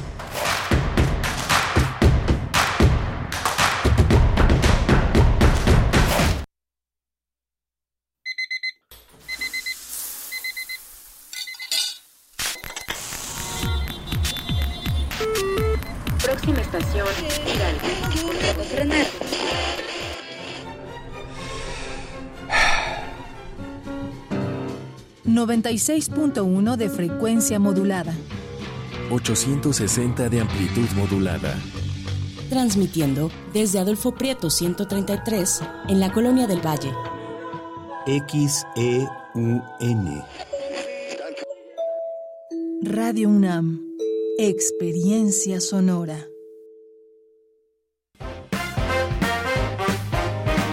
Un delito sexual ocurre cuando una persona es obligada a realizar actividades sexuales sin su consentimiento y esa imposición pues la puede sufrir una persona de cualquier género, personas trans, personas cis, eh, hombres, mujeres. Allí nosotras entramos, aunque la mayor parte de los casos que estamos recibiendo y que estamos investigando son denunciados por estudiantes mujeres. Seguimos construyendo igualdad. Sintonízanos este miércoles a las 10 de la mañana. Tendremos a la maestra Sayuri Herrera, que nos hablará sobre la unidad de investigación de delitos sexuales cometidos en agravio de estudiantes de educación media superior y superior de la Fiscalía General de Justicia. Escuchar y escucharnos. Construyendo igualdad. Onceava temporada. Hola, soy Arturo Vallejo y estoy en descargacultura.unam. Novedades. Impartida por Luz Aurora Pimentel, escucha la conferencia Centenario Luctuoso de Marcel Proust. La revelación del sentido de la vida, que para Proust está contenida en la obra de arte, en la creatividad misma. Descarga cultura.unam, siempre tu mejor opción. Buenas tardes, ¿en cuánto tiene el kilo de carne? Buenas, en 300 pesitos, pero compré Iberdrola. ¿Y la fórmula láctea? 250 pesos, pero nacionalizó litio. ¿Y el huevo? En 60, pero construyó un aeropuerto que nadie utiliza. Bueno, ya, ya, señora. ¿Y eso de qué me sirve si no me alcanza para nada? Pues se va a quedar con hambre, pero al menos ya tiene otros datos. No podemos vivir de otros datos. PRD. Los nazis crearon las metanfetaminas para convertir a sus soldados en seres incansables y deshumanizados. Bajo su efecto, el ejército nazi inicia la peor guerra de la historia y crea los campos de exterminio. Hoy el cristal se usa para controlar la mente de jóvenes que buscan placer y la de jornaleros y maquiladores que buscan energía para trabajar día y noche. Busca la línea de la vida, 800-911-2000. Para vivir feliz, no necesitas meterte nada. Un hombre cojo y uno ciego se acompañan a regañadientes por el camino en busca del santo bienaventurado que curará sus limitaciones físicas. El santo les da a escoger entre dos opciones muy distintas. Empiezo a creer que soy un gran insensato y que fuiste tú el que me instigó a venir con tu charla sin ceso. Eh, ¿Cómo puedes ser un gran insensato pidiendo al santo que te devuelva tus dos ojos? Del catálogo de Radio UNAM presentamos una obra de uno de los fundadores del teatro irlandés, William Butler Yeats, Premio Nobel 1923, El gato y la luna. Sábado 27 de mayo a las 20 horas por el 96.1 de FM y en www.radio.unam.mx. Radio UNAM, Experiencia Sonora.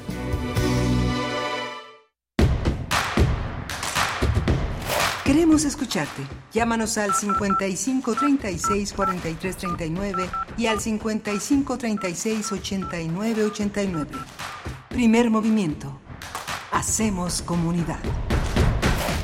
Muy buenos días, bienvenidos, bienvenidas. Estamos en primer movimiento, son las ocho con cinco minutos de la mañana. Les saludamos en vivo desde las frecuencias universitarias 96.1 de la FM y 860 de amplitud modulada. También nos sumamos este miércoles 24 de mayo a Radio Nicolaita de 8 a 9 de la mañana en el 104.3 de la frecuencia modulada en Morelia. Estamos de este lado en Ciudad de México. Rodrigo Aguilar en la producción ejecutiva. Nos acompaña frente a la consola en los controles técnicos Manuel Silva, Antonio Quijano, nuestro jefe de noticias, también del otro lado del cristal. En la consola de AM se encuentra Socorro Montes y Miguel Ángel Quemain está aquí frente a mí del otro lado del micrófono. ¿Cómo estás, querido Miguel Ángel? Hola, Berenice Camacho, buenos días, buenos días a todos. Hoy eh, les habíamos comentado, hicimos una, una entrevista la semana pasada con Liliana García Montesinos, que organiza el Congreso de Artesanías. Hoy este es el segundo día de actividades. Es un día particularmente interesante porque hay muchos trabajos que alertan sobre el tema de eh, incorporar la artesanía a un discurso también sociológico, humanitario, de defensa de derechos humanos, de defensa del patrimonio, y van a estar el proceso artesanal del café como una estrategia de sobrevivencia y en el Cerro Cuate, en el municipio de Liatenco, en, Guerrero, van a estar eh, hablando también de Santiago Marabatío en Guanajuato, que es un emporio artesanal en el Bajío mexicano que ha logrado tener una capacidad de sobrevivencia enorme. Hay trabajos muy, muy interesantes. Hay un trabajo muy extraordinario del vidrio soplado en Tlaquepaque que van a llevar a la FES Aragón, a esa, esa, esa entidad en el municipio de Nezahualcóyotl, las parte de los productos que realizan. Es muy, muy, muy interesante también el tema de redes sociales y la producción de contenidos eh, para difundir el patrimonio. Es un trabajo que también presentan eh, un, municipio ya en Casas Grandes, Chihuahua, que viene a la Ciudad de México a trabajar, las comunidades de INEA Radio. Muy, muy interesante, de verdad, asómense. Hay una, va a haber una relatoría, va a haber una memoria. Es muy, muy interesante pensar en toda la posibilidad de sustentabilidad que tiene eh, la artesanía mexicana entendida como muchos procesos que son muy pequeñitos que parecen invisibles, pero que le dan eh, identidad y poder a una serie de, de, comunidades donde cada vez más las familias logran tener una, un espacio de dignidad, de sobrevivencia, de trabajo y de orgullo, de orgullo, de, orgullo de exportación, porque también hay una parte en la que eh, hay una, hay un volcarse de la artesanía a no hacer solamente este servilleteros o, o, cajas para las, para, para las cajas de Kleenex, sino este verdaderas imaginaciones y proyectos que implican una, una visión hacia su propia cultura, de, su propia cultura hacia el mundo. Es muy, muy interesante, Berenice. Sí, Miguel Ángel Quemán, qué, qué bueno que lo pones, que nos recuerdas, nos recuerdas esta fecha y también que pones estos ejemplos donde, bueno, artesanía no se trata solamente, dices, de hacer servilleteros, por supuesto que no, y tampoco se trata del otro lado, del otro lado tal vez, del otro, en, en otro punto, en otra, en la otra orilla, de lucrar, eh, de, de, llegar y, como en, en el caso de las grandes empresas textileras, pues de llegar eh, y, sobre todo de diseño, de diseño de modas, de llegar y apropiarse, apropiarse de estos de estos patrones que se encuentran en los tejidos, tejidos tradicionales que tienen, o sea, son tejidos eh, pues artesanales que tienen una tradición de siglos y significados muy puntuales dentro de cada una de sus puntadas, de los eh, patrones que van siguiendo.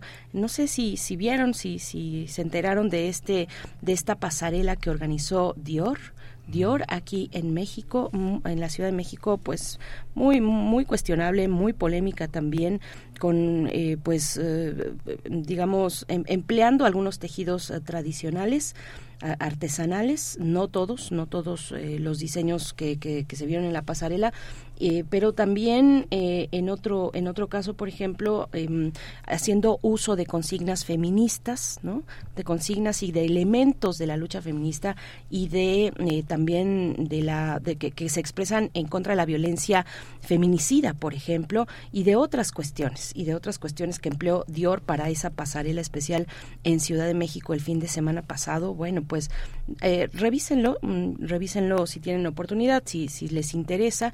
Está incluso la pasarela completa que dura pocos minutos en, en, YouTube, en el canal de YouTube lo pueden encontrar eh, fácilmente y bueno, ver un poco de qué se trata, pero eh, precisamente en el contexto de todo esto que estás comentando, Miguel Ángel, un tema muy importante, eh, cómo nos posicionamos frente a estas cuestiones. Hay quien lo defiende y dice, no, bueno, pues está dándose visibilidad a, una, a una causa, a una lucha social y hay quien dice, no, esto es un lucro, esto es un lucro y es un descaro porque, bueno, pues está lucrando con el discurso en contra de los feminicidios, por ejemplo, ¿no? Bueno, varias cuestiones y varias posturas al respecto. Ustedes cuéntenos si lo vieron, si pudieron acercarse a ese debate. Mm, nosotros vamos a tener en adelante la, en la nota nacional viene la conversación sobre la reforma 3 de 3. Vamos a conversar con la doctora Carolina Gilas, profesora de la Facultad de, de Ciencias Políticas y Sociales de la UNAM, integrante de la red de politólogas. Vamos a tener también la presencia de Ecuador, la disolución del Congreso y la convocatoria a nuevas elecciones con Jefferson Díaz, él es periodista radicado en Quito, él es de Venezuela y es editor en jefe de, de, Conexión Migrante, un medio dedicado a hacer este seguimiento de toda esta, de todo este proceso en Ecuador. Bien, pues vamos entonces. Saludos, saludos a, a, las personas que están por acá en redes sociales. Oscar Gutiérrez, gracias por recomendar el podcast en, en Twitter. Eh, está por acá Liseta también. Eh, gracias, gracias por, por estar acá escuchando. Eh, Alfonso de Alba Arcos que nos envía, pues, cómo va su desayuno de esta mañana. Se ve muy rico, Alfonso. Muchas gracias por compartir. Henry, mm, Henry Paredes también nos dice, buenos días, saludos desde el Oro de Hidalgo Estado de México. Excelente miércoles para todos y todas, nos dice Henry. Gracias, gracias. Bueno, pues a todos ustedes vamos a ir ya con nuestra nota nacional. Nota nacional. La ley 13 ha sido aprobada por 22 congresos estatales. La reforma al artículo 38 de la Constitución que avaló el Congreso de la Unión tiene como propósito garantizar que ninguna persona agresora o deudora alimentaria ocupe un cargo público o de elección popular y consiste en suspender los derechos políticos de personas deudoras de pensión alimenticia, acosadores sexuales y agresores familiares. Por ahora ha sido aprobada por los congresos de Tamaulipas, Estado de México, Quintana Roo, Ciudad de México, Sinaloa, Baja California, Veracruz, Tabasco y Colima. Durante los últimos días también se sumaron los estados de Coahuila, Tlaxcala, Morelos, Baja California Sur, Chihuahua, Yucatán, Durango, Zacatecas, Guerrero, Guanajuato, Nayarit, Campeche y Puebla. Con su aprobación, ahora el Pleno de la Comisión Permanente estará en posibilidad de hacer la, de hacer la declaratoria de reforma constitucional para que después sea emitida al, remitida al Ejecutivo Federal para su promulgación. Vamos a conversar sobre esta reforma que busca evitar que personas agresoras o deudoras alimentarias ocupen cargos públicos o de elección popular. Y está con nosotros la doctora Carolina Gilas, profesora de la Facultad de Ciencias Políticas y Sociales de la UNAM y además integrante de la red de politólogas. Doctora Carolina Gilas, bienvenida, buenos días. Hola, buenos días, Berenice Miguel Ángel, un gusto saludarles, al igual que a su audiencia. Gracias, doctora. Un gusto eh, tenerla con nosotros en esta mañana. Pues cuéntenos, por favor, en qué consiste esta reforma, cuáles son los elementos eh, a destacar en el contexto de una reforma como esta. Con mucho gusto.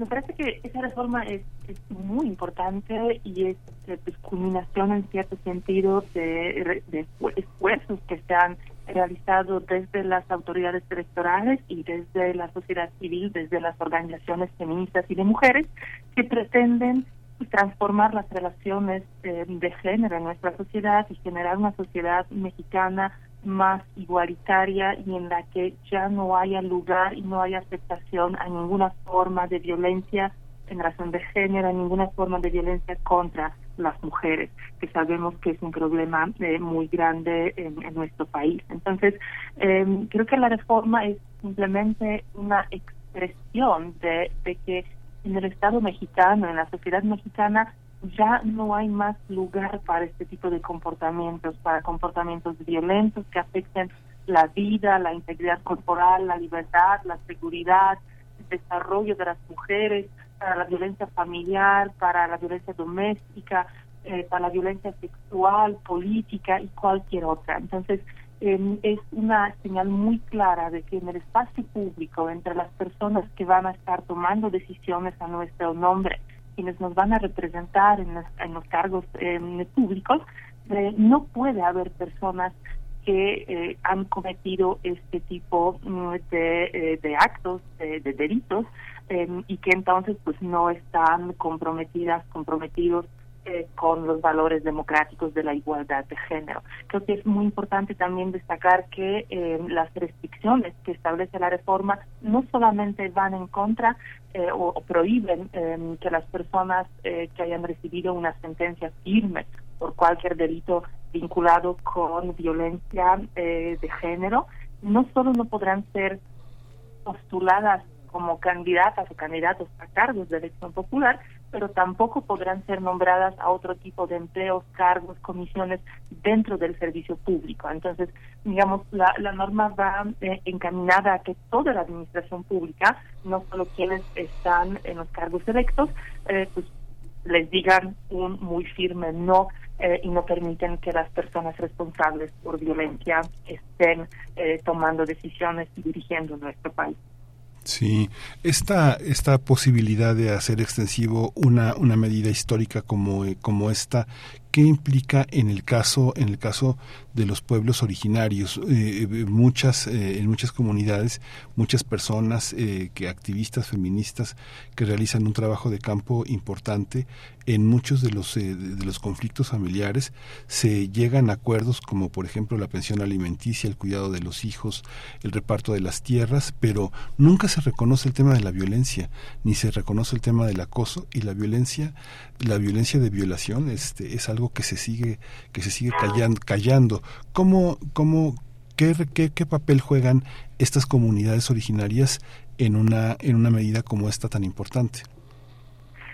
Tratándose de una reforma constitucional, eh, pues esta eh, trasciende y tiene que ser aplicada en todos los ámbitos, es decir, no solamente en las elecciones llevadas a cabo a través del sistema de partidos políticos, pero también en aquellas comunidades que se rigen por los sistemas normativos internos, em, que son justo comunidades indígenas, algunos pueblos originarios. Entonces, lo que lo que vamos a observar de aquí en adelante es todo un proceso eh, de implementación y pues regulación, porque todo, eh, por el momento contamos con una reforma constitucional que tendrá que ser bajada a la legislación eh, tanto nacional en, en materia electoral y en materia de administración pública. Y también pues más adelante vamos a observar un proceso de adecuación de esas normas en las entidades federativas y seguramente las entidades con, con importante presencia mm, de comunidades que se dirigen por usos y costumbres, sistemas normativos internos, perdón, ya, ya no decimos usos y costumbres, em, que por ejemplo ahí destacaría Oaxaca o Chiapas, eh, tendrán que adecuar también sus legislaciones y establecer mecanismos a través de los cuales en este proceso em, de supervisión que realizan sus autoridades electorales de los procesos eh, de selección al interior de las comunidades para también incorporar esta esta, esta parte. Estamos, eh, creo que tenemos que reconocer que, somos una sociedad todavía que eh, que han naturalizado eh, la, violencia contra las mujeres, que han naturalizado de manera muy importante y muy preocupante eh, un lugar subordinado de las mujeres eh, frente a los varones y pues llevamos muchísimos años intensificando, me parece, muchos de esos esfuerzos en los, en los últimos años, en las últimas décadas, para cambiar las cosas. Em, las cosas en términos de relaciones sociales cambian lentamente, a veces eh, demasiado lentamente frente a lo que quisiéramos observar. Eh, y este tipo de reformas eh, creo que justo ayudan a acelerar esos cambios, porque ayudan a articular mecanismos em, desde la ley, desde las normas a las que nos podemos, em, las, que podemos aprovechar, las que podemos utilizar para em, pues, generar una mayor conciencia y de alguna manera empujar esos cambios. Entonces seguramente eh, habrá cierta complejidad en la implementación eh, de, de, de esos mecanismos de aquí en adelante, pero poco a poco lograremos hacerlo cada vez mejor. Recuerden que esta, esta reforma de 3 de 3 eh, viene o se basa en mecanismos que en un primer lugar había adoptado el Instituto Nacional Electoral como una acción adicional a las previstas por la legislación eh, justo con la intención de evitar que las personas responsables por actos de violencia participen como candidatas em, en, los procesos electorales.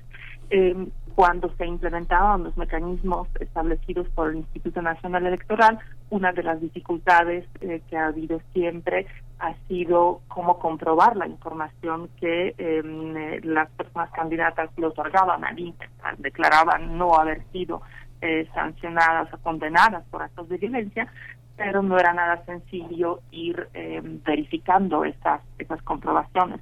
Eso también seguirá siendo seguramente uno de los retos eh, para, para, esta, para esta reforma y para lo que viene para los próximos meses y en particular el proceso 2024, que será el primero en el que se aplique. Doctora, doctora Gilas, ¿en qué, eh, digamos, eh, qué es lo que mandata esta esta reforma para las personas del servicio público? ¿Cómo, a qué estarían, a estarían obligadas ahora las personas, eh, pues, con cargos, con cargos públicos, no solamente de elección popular, nos dice, sino de cualquier lugar en el servicio público? Aquí también, bueno, entiendo entonces que es una reforma que aplicaría no solamente para la administración federal, sino para los tres niveles municipal, estatal y federal federal. ¿Cuáles son esos detalles? Pues eso todavía, sinceramente, lo desconocemos porque em, una reforma constitucional, digamos, reconoce o establece cierta guía hacia dónde queremos ir, hacia lo que queremos lograr, pero ya la operación específica de estos mecanismos tendrá que ser pues, desglosada en las leyes generales. Entonces, habría que esperar algún ajuste a la ley electoral, habrá que hacer, esperar algunos ajustes a la ley de responsabilidad de las de las funcionarios públicos eh, que tendrán que estarse dando probablemente en la segunda mitad del año. Em, y lo mismo ocurrirá, eh, como les comentaba, en las entidades federativas. Entonces, em, digamos, hoy no sabemos específicamente cuáles van a ser los pasos. Seguramente habrá una serie de formatos, em, declaratorias que tendrán que llenar las personas en un primer momento eh, y como ya se hacía por las instrucciones del Instituto Nacional Electoral, las personas aspirantes a los cargos eh, de elección popular tendrán que llenar esas declaratorias eh, de tres de tres, de no haber sancionadas, sancionados por ningún tipo de, violencia. y después pues, se van a estar desarrollando ciertos procedimientos de revisión em, para, para revisar la veracidad de esta información que están que están ofreciendo las personas eh, lo que tendría que ayudar, al menos en cuanto a la parte de personas deudoras eh, de las obligaciones alimentarias, es también la, nueva reforma que se, que se aprobó en el Congreso entre marzo y abril y que establece eh, un registro nacional de obligaciones alimentarias. Eh, ese registro va a ayudar muchísimo a las autoridades a verificar eh, si las personas que se encuentran justo postulándose o ejerciendo alguna algún cargo público han estado eh, en deuda eh, frente a sus obligaciones. Es algo muy común en nuestro país. Eh, los datos del INEGI señalan que aproximadamente 8 de cada 10 hijas, hijos, hijas de los padres separados no reciben pensión y dentro de las pensiones asignadas el porcentaje de incumplimiento es de aproximadamente 67.5%. Entonces, podríamos decir que más personas eh, obligadas a, cubrir una pensión alimenticia están en deuda frente a los que están cumpliendo. Eh, actualmente esos registros se llevan a cabo eh, a nivel estatal, en la mayoría de las entidades federativas, en diferentes formatos, de diferentes maneras, lo que dificultaba, digamos, el seguimiento. Al crear la, el registro nacional, pues va a ser mucho más claro y mucho más eh, pues directo para las autoridades asegurarse en esta parte mm, que, no se trate de personas deudoras. Habrá que pensar mejores mecanismos también para el resto pues, de los delitos eh, que señala la ley, la ley que tienen que ver con delitos contra la vida, integridad corporal, libertad, seguridad sexual, desarrollo psicosocial, violencia familiar, violencia política contra eh, las mujeres por razón de género, etcétera. Entonces, eh, es una incógnita, digamos, en alguna medida cómo específicamente se va a aplicar, eh, pero pues en lo que en lo que estamos esperando ese desarrollo normativo en la ley y eventualmente también en los reglamentos de INE y de los institutos electorales estatales. Y sí, fundamentalmente es, una ley que en el caso del artículo 38 pues tiene que ver exclusivamente con los derechos o prerrogativas que se le suspenden a los ciudadanos, pero que en el terreno transversal tendrían que este, tener una cuestión laboral. Muchas, digo, uno que, ha vivido afortunadamente mucho tiempo ha visto cosas que, eh, acuerdos entre administrativos para declarar menos salario, para hacerse, para evadir esas cuestiones, para no tener la posibilidad de declarar una, un ingreso fijo, muchas cosas que las personas utilizan para evadir su responsabilidad. ¿Cómo, ¿Qué mecanismos se, se, se prevén, qué desafíos hay en lo laboral para poder cumplir con esta, con esta medida?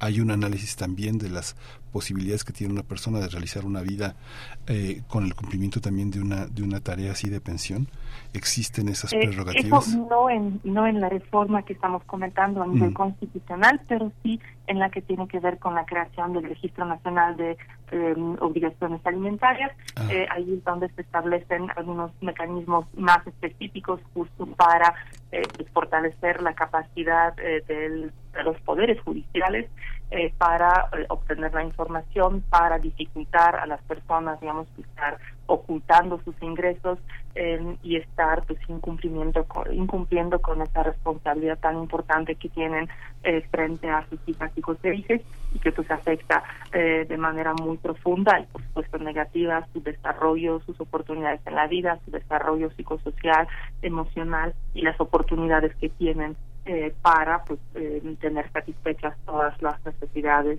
eh, fundamentales que sabemos que tienen nuestras niñas, niños, niñas frente a la seguridad, frente a, la alimentación, a la educación, vestimenta, juego y, y, demás derechos que tienen. Entonces, yo estaría esperando que con, con, esas, con esa reforma constitucional, con la creación del registro, realmente eh, las cosas empiecen a mejorar y que eh, las instituciones del Estado ahora sí eh, con esas con esos nuevos mecanismos van a poder ser más eficientes em, frente a, los deudores y pues podrán por fin acotar esa brecha tan enorme y esa carga tan desigual, porque eso también hay que decirles em, que en su mayoría pues las personas deudoras son los varones, los hombres, quienes al separarse de las madres de sus hijas y sus hijos no cumplen em, con estas eh, con esas obligaciones y pues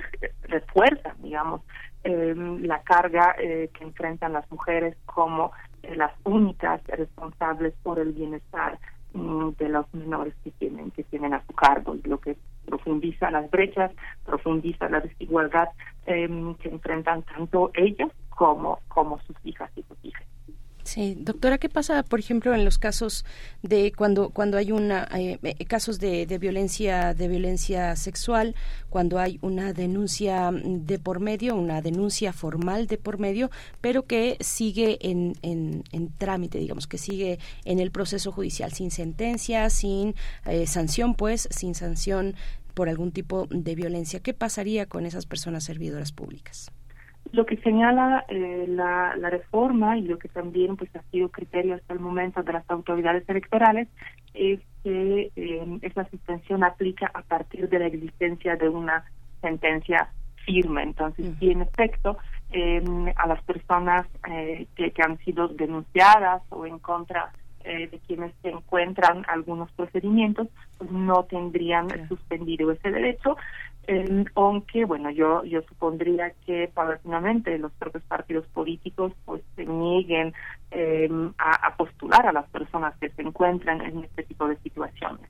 Eh, puede parecer por supuesto controvertido o puede parecer que es algo que debilita la eficacia de la norma pero pues también por un lado tenemos que reconocer eh, que, que las sanciones y la sanción como suspensión de los derechos políticos es una de las de los, de los castigos de las sanciones más importantes que le podemos eh, imponer a una persona eh, es impedirle participar en la vida pública, en la toma de decisiones públicas y como tal, pues conforme a nuestra propia constitución, a los tratados internacionales, pues este tipo de, de sanciones solamente se pueden implementar cuando ya hay certeza de que la persona en cuestión haya cometido estos actos. Eh, obviamente, el otro reto en, en todo esto es, es, el altísimo nivel de impunidad que, que tenemos en nuestro país, tanto sí. respecto de, de, los casos de violencia contra las mujeres, violencia sexual, este, eh, física, familiar, etcétera, como en general, como frente a los delitos en general, donde pues las estadísticas nos hablan de un trágico 99% de, de impunidad. Es algo que sin duda eh, tenemos pendiente y la reforma por sí sola no resuelve, ¿no? En lo que lo que se requiere ahí es fortalecimiento de las capacidades institucionales de nuestra policía, del Ministerio Público, de todo el sistema de impartición de justicia. La, el Instituto Nacional de las Mujeres eh, arrancó este año justamente con esta petición de cero impunidad eh, ante los delitos y la violencia este, eh, cometida contra mujeres, niñas, niños y adolescentes, pero vemos una cantidad de denuncias atoradas en el Ministerio Público. Solamente en este caso de que no haya sentencias, esta, esta modificación va a ser posible. Digamos que finalmente quienes de, denuncian siempre están a, merced de este de este enorme miedo ¿no? que significa este eh, ser, ser, un denunciante y las y las y las consecuencias que va a tener para las personas denunciadas porque muchas eh, declaran que pues les arruinan la vida no sin pensar que ellos mismos al ocupar cargos este de salud de, pedagogía de, de, religioso también destruyen las vidas. Cómo cómo solucionar esta parte cómo lo observa usted pues, es un es un problema quizás el problema más grande uno de los problemas más grandes que enfrentamos como la sociedad porque eh, ese altísimo nivel de impunidad eh, de las personas eh, responsables por ejercicio de, violencia contra las mujeres, pues no lo podemos ver en separación del altísimo nivel de impunidad en general que, que existe en nuestro país. Tenemos eh, pues, instituciones de procuración de justicia, de pero que, que no solo todavía tienen con algunas muy célebres excepciones, pero que en general todavía tienen poca conciencia, poca capacitación o preparación para tratar los casos eh, de las mujeres víctimas de, de, diversas violencias o de las personas en general víctimas de violencias eh, en razón de género.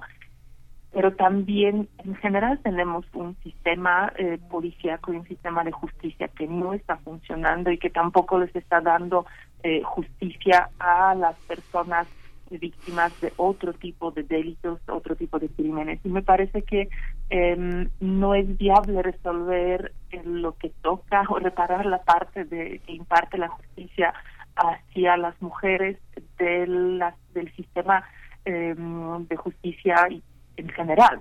Creo que eh, necesitamos acciones específicas dirigidas a mejorar em, la impartición de justicia, el acceso a la justicia de las mujeres, pero también necesitamos una transformación muchísimo más profunda de todo el sistema y em, necesitamos mejorar las capacidades institucionales, insisto, de nuestros policías, de nuestros ministerios públicos, em, de de nuestro sistema eh, también penitenciario. O sea, creo que todo está realmente vinculado porque hay ciertas problemáticas eh, pues que trascienden eh, ahora sí el aspecto del género. Sí, doctora Carolina Gilas, por último, ¿qué sigue en este proceso? ¿Qué sigue en este proceso de reforma?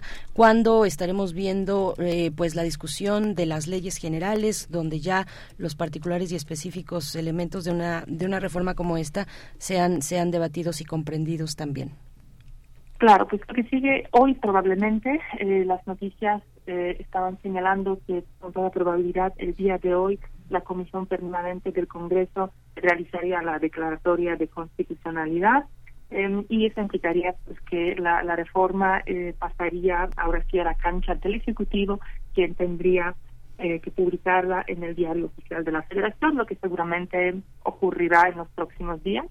Eh, y pues tomando en cuenta que estamos en el periodo del receso, que el periodo eh, ordinario en ambas cámaras federales ya ha concluido, el siguiente empieza en septiembre, esperaríamos eh, que justo en la segunda mitad del año se retomen ahora sí las discusiones o se empiecen las discusiones mm, específicas sobre mm, las leyes generales, las leyes federales. Y ahí pues la verdad es bastante difícil predecir a qué ritmo iría eso eh, tomando en cuenta que esta reforma constitucional contó con apoyo de todas las fuerzas políticas, esperaríamos, eh, y creo que queremos queremos ver ese escenario, eh, de que se trate de, un proceso bastante bastante ejecutivo, bastante rápido, em, que pues, tendrá seguramente ahí cierta dificultad en la elaboración de las normas, en, la precisión de las mejores reglas, pero donde el consenso de todas las fuerzas políticas pues, apuntaría a un, a un procedimiento, digamos, más ágil.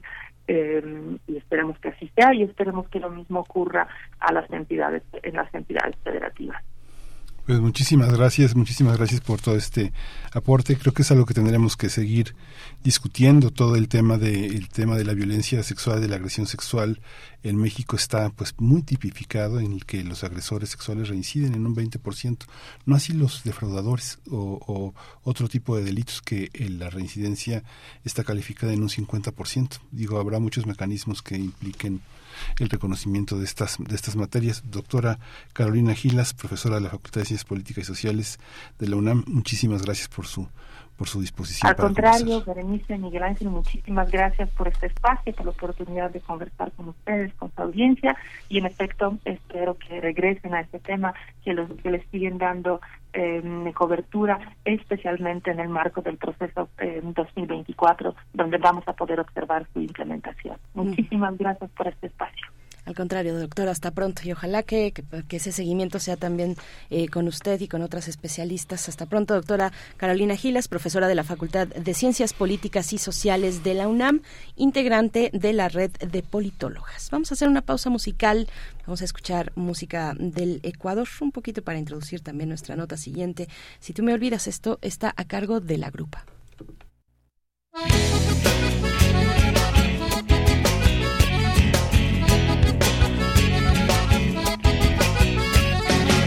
Terciopelo negro hambrita, tengo cortinas. De terciopelo negro hambrita, tengo cortinas. Para enlutar mi pecho hambrita, si tú me olvidas. Para enlutar mi pecho hambrita, si tú me olvidas. Si tú me olvidas, Blanca Azucena si tú me olvidas, blanca Azucena. Si la Azucena es blanca o hambrita, tú eres morena. Si la Azucena es blanca o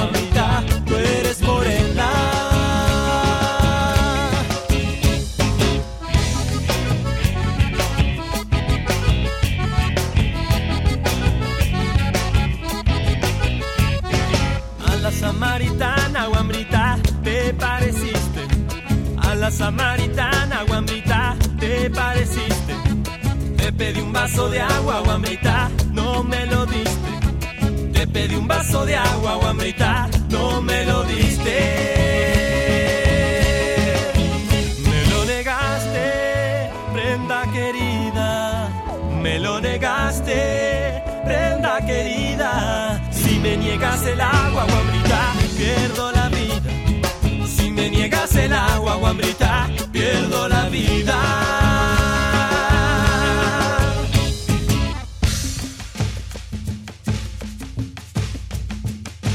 Mi tierra linda, el Ecuador tiene de todo.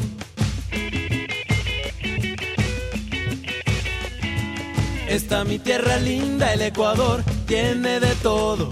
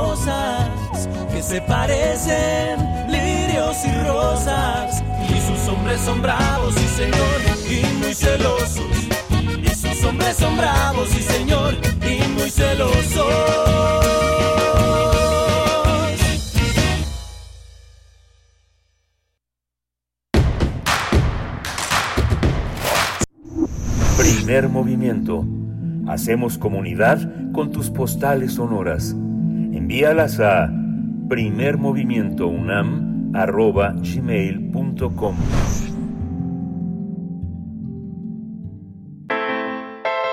Nota Internacional El presidente de Ecuador, Guillermo Lazo, sometido a juicio político por presunto peculado, ordenó disolver la Asamblea Nacional de mayoría opositora y convocar elecciones generales anticipadas, de modo que gobernará mediante decretos hasta que asuma su sucesor. El mandatario les dijo a los ecuatorianos que supuestamente esta era la mejor decisión, cito, la mejor decisión para darle una salida constitucional a la crisis política y conmoción interna que soporta el Estado, fin de la cita, bajo el argumento de que le devolverá al pueblo ecuatoriano el poder de decidir su futuro en las próximas elecciones. Para disolver la Cámara, Guillermo Lazo utilizó la llamada muerte cruzada, una figura legal que puede adoptar para este fin sin esperar al debate que tenía que llevarse a cabo en el Parlamento para posteriormente votar una moción de censura. Además, esta medida constitucional que nunca se había utilizado permite que el presidente gobierne por decreto hasta que puedan celebrarse nuevas elecciones. La decisión presidencial que produce, produce después de haber comparecido ante la Asamblea para realizar su alegato de defensa ante la acusación formulada por la oposición por un presunto delito de malversación de fondos que era investigado por la Asamblea. Cabe señalar que en los últimos años el panorama en Ecuador se ha complicado con el aumento de la violencia y una tasa de homicidios que se disparó a medida, a medida que grupos de narcotraficantes luchan por el territorio. Vamos a analizar la situación política en Ecuador ante la disolución de la Asamblea Nacional y la convocatoria de elecciones por parte del presidente Lazo. Hoy está con nosotros Jefferson Díaz, él es periodista venezolano, radica en Quito y es un, periodista independiente. ¿Cómo está Jefferson Díaz? Bienvenido al Primer Movimiento, buenos días. Buenos días, gracias por la invitación. Gracias Jefferson, a ti al contrario, buenos días. Cuéntanos por favor, eh, ¿cuál, es, ¿cuál es la situación? ¿Cómo llegó Ecuador a este momento de crisis política? Bueno, lamentablemente hemos tenido hemos tenido un par de años bastante convulsos en el tema político en Ecuador. Desde que el gobierno, el gobierno del presidente Guillermo Lazo entró en poder, bueno, ha, ha tenido que sortear diferentes dificultades, no solo desde lo político, sino desde lo económico y lo social. Recuerden que tuvimos un, un paro nacional en, en, en el 2021, tuvimos el tema de la pandemia todavía y bueno, lo que ustedes comentaban de el aumento de la inseguridad ha sido un detonante en el país porque Ecuador pasó de ser el segundo país más seguro de América del Sur después de Uruguay a convertirse en uno de los más violentos. Entonces, todo este, todos estos temas han sido bastante convulsos en los últimos dos años para el gobierno de Guillermo Lazo. Lo que ocasionó estas crisis políticas, estas rupturas con los partidos políticos tradicionales, también diversas protestas sociales que ocasionaron que llegáramos a este escenario de disolver la Asamblea Nacional para ir a unas elecciones extraordinarias. Son elecciones extraordinarias, no elecciones adelantadas, porque son extraordinarias, porque la persona que asuma presidencia y asuma la Asamblea Nacional a partir de noviembre de este año, solo lo hará por un año y medio, que es lo que le faltaba de mandato al presidente Guillermo Lazo, y en 2025 tendremos que ir nuevamente a elecciones de presidente y asambleísta. Eh, la calle está tranquila, hasta los momentos no se han presentado protestas de mayor envergadura, todos los partidos políticos ahorita están enfocados en lanzar a sus candidatos, en la campaña que debe empezar en, los próximos, en las próximas semanas, y así está el escenario, en un escenario de bastante incertidumbre. Y esta y esta situación, ¿qué consecuencias tendría políticamente para Ecuador la suspensión de la asamblea? Digamos, con todo y que se pueda convocar elecciones y, aspirar a un proceso democrático, eh, las consecuencias de esta violencia de poder, ¿cuáles son para la sociedad ecuatoriana, Jefferson? Mira, eh, obviamente el no tener una, una asamblea nacional en funciones cercena lo que es el aparato fiscalizador del país, ¿no? Porque esa es la principal función de los asambleístas, fiscalizar al gobierno.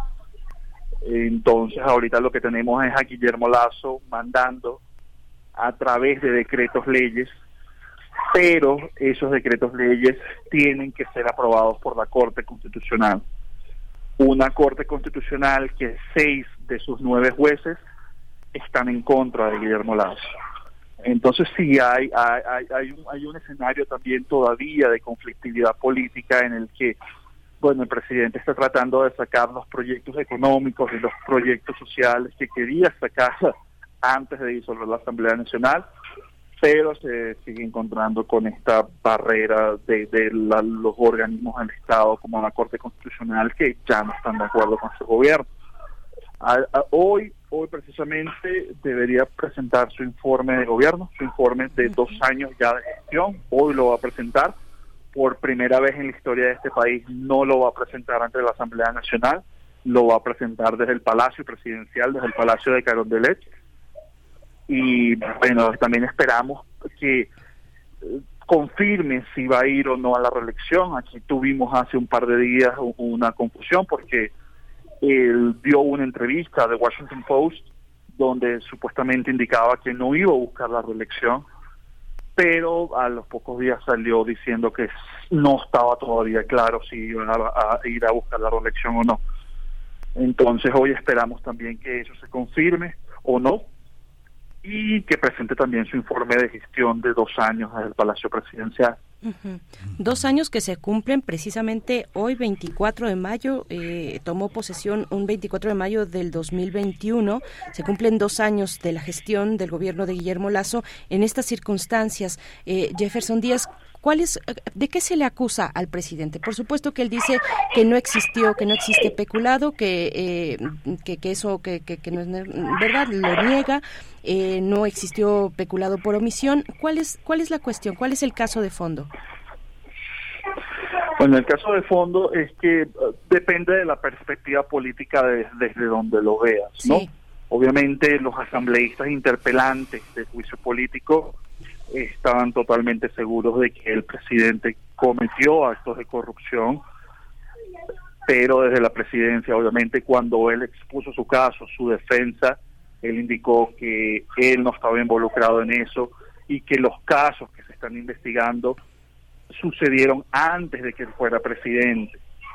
Todo depende de la perspectiva política de que se vea. No vamos a saber al final quién tenía la razón porque se cortó el juicio político con esta disolución de la Asamblea Nacional y ya queda entonces de la sociedad ecuatoriana decidir con todas las cartas en la mesa si el presidente era culpable o no. Lo que no quería Guillermo Lazo era llegar a un escenario en que lo destituyeran desde la Asamblea Nacional. Ese era el escenario que quería evitar Guillermo Lazo. Los votos para destituirlos estaban en la Asamblea Nacional y por eso es que decide activar el artículo 148 de la Constitución del Ecuador, donde se disuelve la Asamblea Nacional y se llama elecciones extraordinarias para poder culminar el, el periodo que, que le corresponde. Esta, esta, esta cuestión también en Ecuador, eh, culturalmente, la gente no está en la calle, pero la, la presencia de Lazo, ¿cómo es observada? ¿Hay alguna medición que pueda permitir pensar cómo es pensado el presidente Lazo? ¿Cómo es visto por los medios más críticos que pueden hacerlo a través de redes, de memes, de caricaturas. ¿Cómo, cómo es, qué, qué clase de presidente tienen, tienen hoy en Ecuador frente a la opinión pública? Mira, eh, eh, no es un secreto que todas las encuestas de opinión, inclusive las encuestas de opinión más cercanas al gobierno, eh, indicaban que los niveles de popularidad de Guillermo Lazo estaban por el suelo. Eran niveles de popularidad que no llegaban ni al 20%. Entonces, obviamente, esa percepción también se traducía en las calles, donde la gente siente que este gobierno, primero, que no cumplieron con lo que prometieron, y segundo, que no han tomado acciones concretas para solucionar estos grandes problemas que nos afectan ahorita, que es el tema de la inseguridad, que es el gran tema que está afectando ahorita a la sociedad ecuatoriana aumentaron los sicariatos, aumentaron los secuestros, aumentaron los robos. Entonces todo este cúmulo de acciones, la población siente que el gobierno no ha realizado lo que tiene que realizar para poder solucionar este problema. Y lo segundo es el tema económico. Eh, también vemos que el país está estancado económicamente, no ha surgido los nuevos empleos que prometieron, la nueva inversión internacional que prometieron. Todo eso se unido para que los niveles de popularidad de Guillermo Lazo sí estuvieran en bajo histórico. Y eso todavía se siente en la población. La población sí quería que hubiera un cambio de mando y bueno, esta es la manera más democrática que el presidente encontró para hacerlo. Eh, eh, ¿Se tiene fecha de próximas elecciones, de hacer elecciones extraordinarias, Jefferson? Eso por un lado. Y por otro, ¿qué tanto apoyo, qué tanto respaldo puede tener o se prevé tenga entre los grupos políticos, grupos de poder político y también grupos de poder económico o representantes del poder económico en el Ecuador? ¿Qué tanto respaldo puede tener eh, la propuesta, la bueno, no la propuesta, la decisión, el decreto del presidente? Sí, el, el Consejo Nacional Electoral ya eh, la semana pasada y principios de esta semana definió ya el cronograma electoral y el presupuesto para estas elecciones. Va a costar casi 80 millones de dólares estas elecciones extraordinarias. Vamos a tener la primera vuelta el 20 de agosto, porque Ecuador es un país que tiene dos vueltas presidenciales de ser necesario. Eh, la primera vuelta es el 20 de agosto y la segunda, si no me equivoco ahorita, es 15 días después. Y ya para noviembre, como dicta la ley, deberíamos tener un nuevo presidente o presidenta y deberíamos tener también nuevos asambleístas en la Asamblea Nacional. Ahora, lo que le, los que le comenté anteriormente, los niveles de popularidad de Lazo no han subido. Obviamente que él va en desventaja en estas elecciones. La población siente que necesita un cambio más allá del partido oficial, que es creo. Y esta disolución de la Asamblea Nacional ha favorecido enormemente a los grupos políticos de izquierda, comenzando con el correísmo. El correísmo tiene ahorita unas altas probabilidades de regresar al poder político nacional de este país con muchísima fuerza. Ya lo vimos en las elecciones de alcaldes y prefectos de febrero de este año. El correísmo ganó prefecturas y alcaldías claves de este país. Y ahora con estas elecciones extraordinarias ya están definiendo su binomio de presidente y vicepresidente para ir y sus candidatos asambleístas. los sectores de la izquierda, comenzando con el correísmo, son los que se han beneficiado más de todo esto. En México esa, esa forma de, eh, de, articulación la llamamos voto de castigo. ¿Es un castigo? ¿Es un castigo sin, sin opciones realmente programáticas de todos estos aspectos que va ganando el correísmo? ¿Es, este, es, una, es, una, ¿Es una aceptación sin análisis, eh, Jefferson? Miren, más que voto castigo, yo siento que también es, un tema de hastío, ¿no? De, que la gente está cansada, de que no vean que pasa absolutamente nada y que estemos estancados siempre en los mismos debates políticos del revanchismo, porque eso fue lamentablemente lo que ocurrió en, en estos últimos siete años en Ecuador, desde que se fue desde que se fue Rafael Correa eh, los gobiernos subsiguientes, como el de Lenín Moreno y el de Guillermo Lazo, siempre fueron políticas revanchistas. Fueron políticas de que hay que eliminar el correísmo del país, no hay que permitir que llegue el correísmo del país, y dentro de ese revanchismo no se ejecutaban las acciones que pedía la población. Si bien es cierto que el Ecuador todavía tiene una base fuerte de personas que votan por el correísmo, también hay una base fuerte de personas que querían un cambio real de 10 años de tener a Rafael Correa en el poder. Entonces caímos en estas políticas revanchistas que lo que hicieron fue que el país, tanto económicamente, socialmente y con el tema de la seguridad, se fuera abajo. Entonces ahora la gente lo que quiere es un cambio, un cambio real, y sea quien sea que se convierta en el nuevo presidente o la nueva presidenta en noviembre de este año, va a tener que tomar eso en cuenta porque la gente está cansada de revanchismos políticos. Muy bien, Jefferson Díaz, pues muchas gracias. Afortunadamente tienen fecha fija ya de elecciones extraordinarias, tres meses que van a ser pues eh, eh, eh, muy muy interesantes. Esperemos vayan pues eso de cara al proceso electoral y que las cosas se mantengan o, bueno favorezcan a, los intereses sociales, a los intereses de la colectividad. bueno, pues estaremos hablando contigo si nos lo permites para entonces tres meses faltan para las elecciones extraordinarias. Muchas gracias, Jefferson, por compartirnos este panorama del Ecuador. Muchas gracias a ustedes. Hasta pronto. Gracias. Bueno, pues ahí está la situación en el Ecuador, insisto, afortunadamente tienen una fecha ya, una fecha fija, un panorama al cual llegar eh, con, con, respecto a la crisis política de, del Ecuador. Y bueno, interesante lo que nos comentaba al final de la posibilidad de que este proceso que se, que se desarrolla en estos momentos, esta crisis política, favorezca de alguna u otra manera a la izquierda, a la izquierda y a Rafael Correa. Bueno, pues eh, así está, así está la cuestión en el Ecuador, Miguel Ángel. Sí, muy, muy, muy importante toda esta conversación en el pulso, en el pulso nacional de una, de una, de una temperatura social que pues me imagino cómo, cómo debe de ser esta sensación de, de pérdida entre la ciudadanía. Pues vamos a cerrar ya prácticamente esta, esta hora. Eh, vamos a ir con música, vamos a escuchar de los de abajo en lo que sí.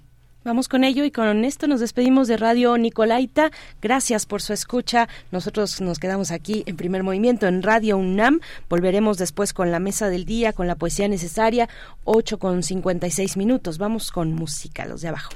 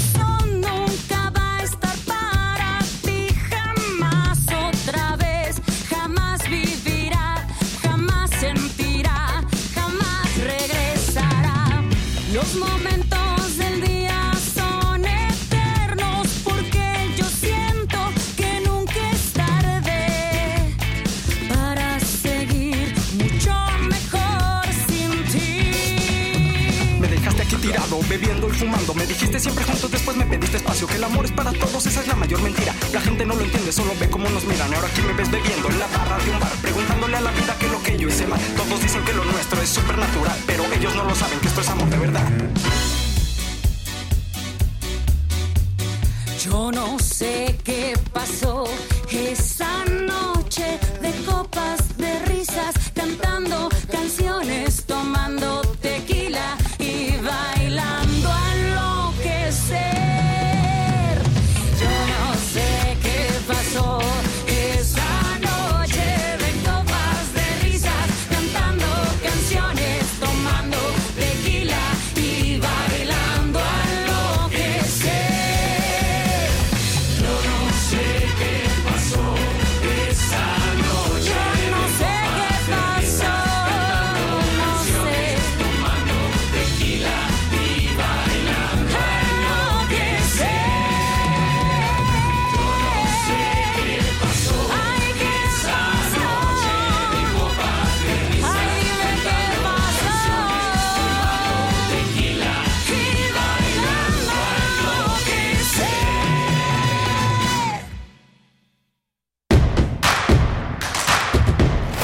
Encuentra la música de primer movimiento día a día en el Spotify de Radio UNAM y agréganos a tus favoritos.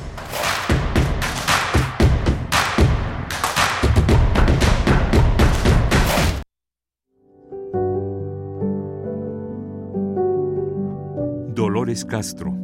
La reflexión sobre el lenguaje. Cien años de su nacimiento.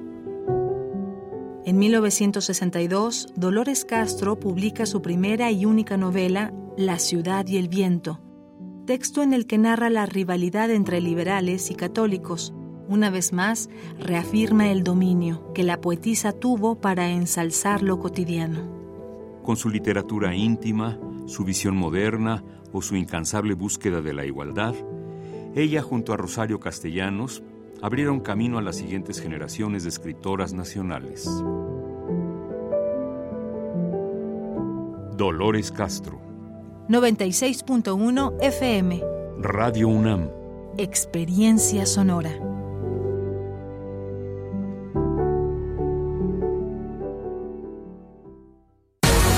Lo social, lo político, lo económico, lo cultural son fenómenos que nos competen a todas y a todos. Nada debe sernos impuesto, porque tenemos una voz, una opinión, tenemos derecho a debate. Analiza lo que sucede en la sociedad en compañía de universitarios, juristas, especialistas y activistas. Con Diego Guerrero, los martes a las 16 horas por Radio UNAM. Experiencia sonora. Cultivemos el gusto por el arte escrito y el ejercicio de la imaginación al lado de María Ángeles Comezaña en Al compás de la letra. Rutas literarias para viajar entre textos, poemas y cartas. Todos los jueves a las 18 horas por el 96.1 de FM. Radio UNAM. Experiencia sonora. El respeto, la inclusión y la igualdad son valores que el INE promueve y pone en práctica para que ninguna persona sea discriminada. Porque para el INE todas las voces cuentan. Hoy todas y todos tenemos un módulo de atención cerca, con personal eficiente y capacitado para brindar a la ciudadanía una atención digna e incluyente. Encuentra el más cercano a ti en ubicatumodulo.ine.mx. En la democracia contamos todas, contamos todos. Mi INE es valioso porque nos incluye y nos une.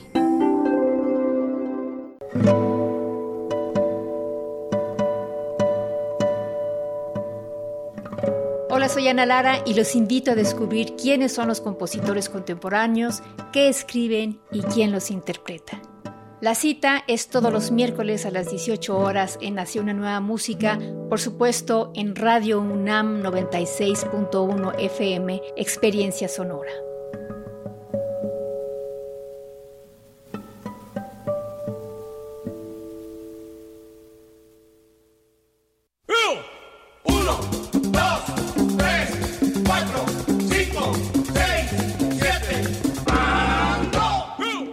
El 30 de mayo, Prisma RU cumple sus primeros siete años de vida y estará con transmisión en vivo desde la sala Julián Carrillo.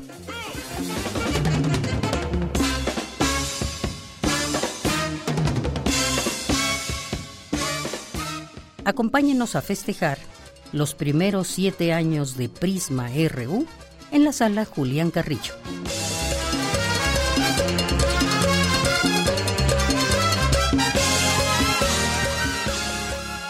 Si no puede acudir, escúchenos por el 96.1 de frecuencia modulada de 1 a 3. Radio UNAM. Experiencia sonora.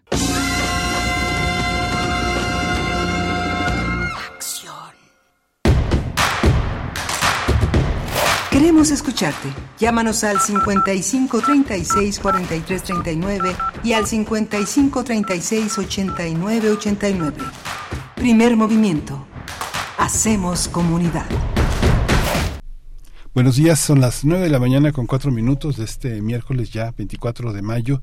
Se extingue mayo ya nos aproximamos también a, a la, esta semana concluyen gran parte de las clases del ciclo académico, continuarán las dos semanas de junio, empiezan los, todos los periodos intersemestrales de una enorme creatividad, de una enorme fe, para los que son incansables y que pueden sostener ritmos este, sin, sin ninguna tregua, pues la universidad ofrece muchísimas, muchísimas posibilidades de seguir, de continuar con las clases, de continuar imaginando y creando.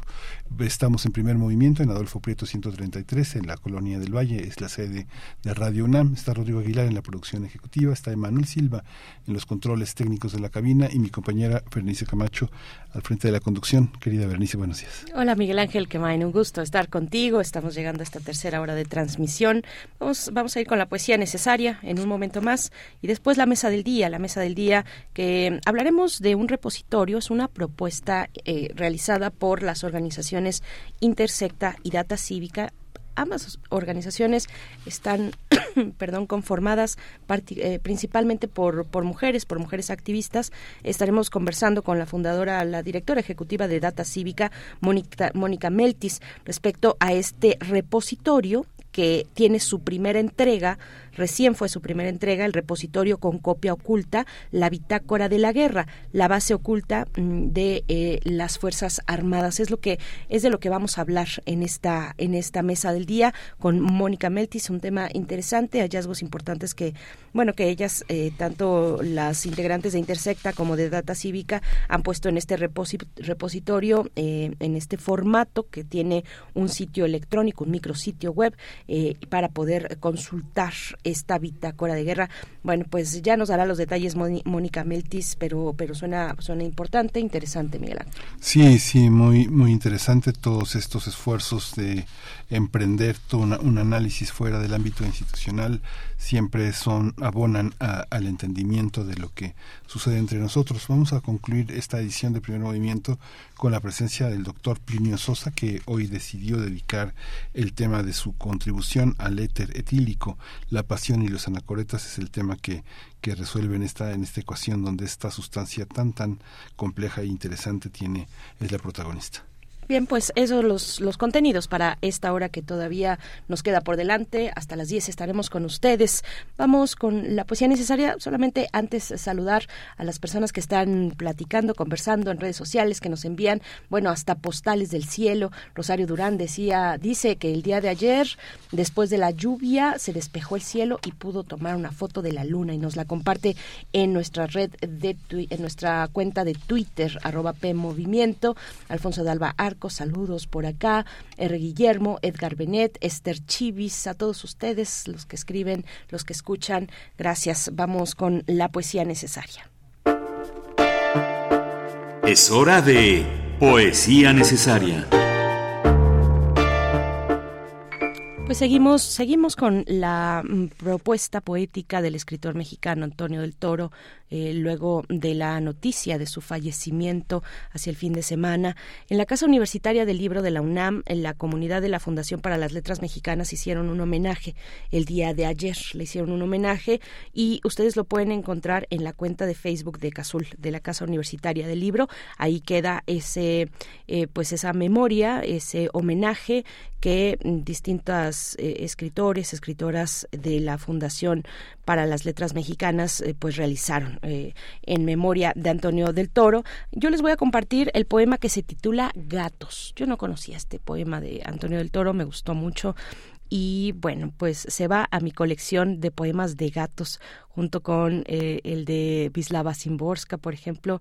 Hay varios, hay varios poemas de gatos muy interesantes. Y bueno, la música que acompaña es el dueto de los gatos, que ya la hemos puesto por acá en algún momento y siempre nos preguntan cuál es, les gusta mucho. Así es que bueno, va música de Rossini, el dueto de los gatos, con este que acompaña el poema titulado Gatos de Antonio del Toro. Gatos ausentes, sin mudarse de sitio o perdidos en las antípodas. Me brindan desde el desconocido el goce en libertad de su palacio. Esta casa ahuecada por el opio felino que el silencio despliega, con el humo ensimismados y displicentes son capaces de ser al mismo tiempo mis amos y mis huéspedes. Yo lo agradezco dándoles de comer por las mañanas.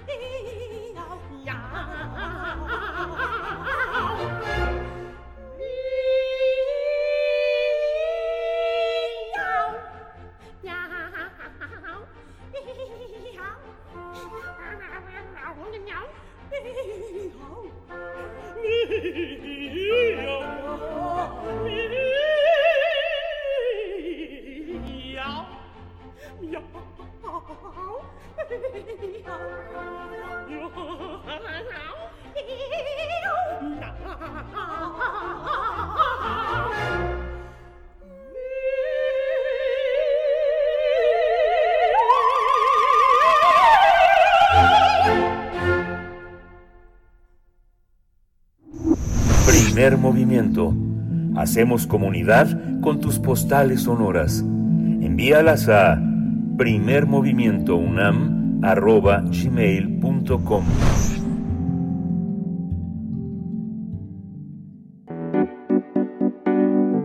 La mesa del día.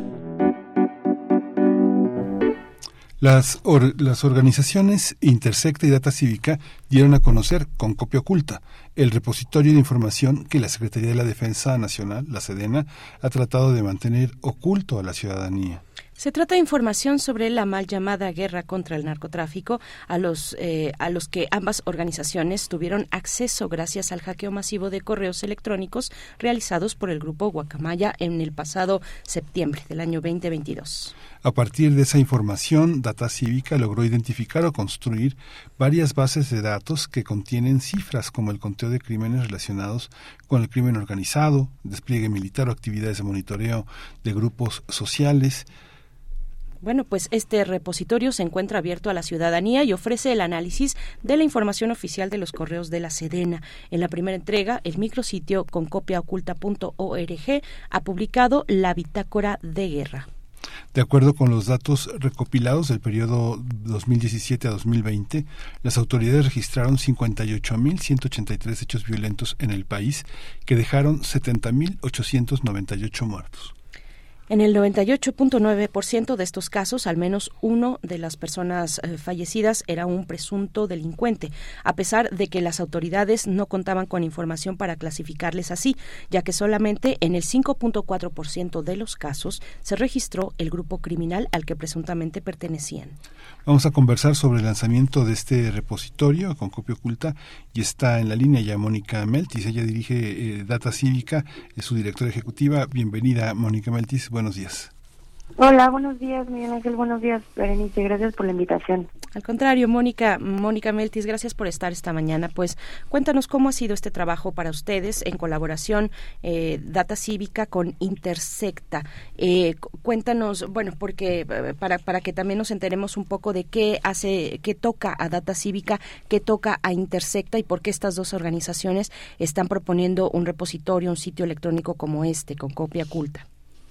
Muchísimas gracias. Claro que sí. Pues les cuento que, eh, bueno, estamos en un contexto en el cual se está dando un poder bastante eh, fuera de lo común a las Fuerzas Armadas, ¿no? No solo fuera de lo común en, en, términos de lo que compete a la seguridad pública, que las Fuerzas Armadas están eh, comenzando, a las actividades de la, de la seguridad pública que las Fuerzas Armadas están haciendo, sino también a otras eh, actividades que no son naturales de la seguridad pública, ¿no? Entonces estamos ya hablando, digamos, de una militarización de la vida pública y no solo de la seguridad pública en un contexto también en el cual eh, pues hay una una digamos enfrenta a las instituciones de eh, transparencia tales como el instituto como el INAI no entonces en este contexto en el cual eh, vemos nosotras unos riesgos importantes no solo en términos eh, de lo que está sucediendo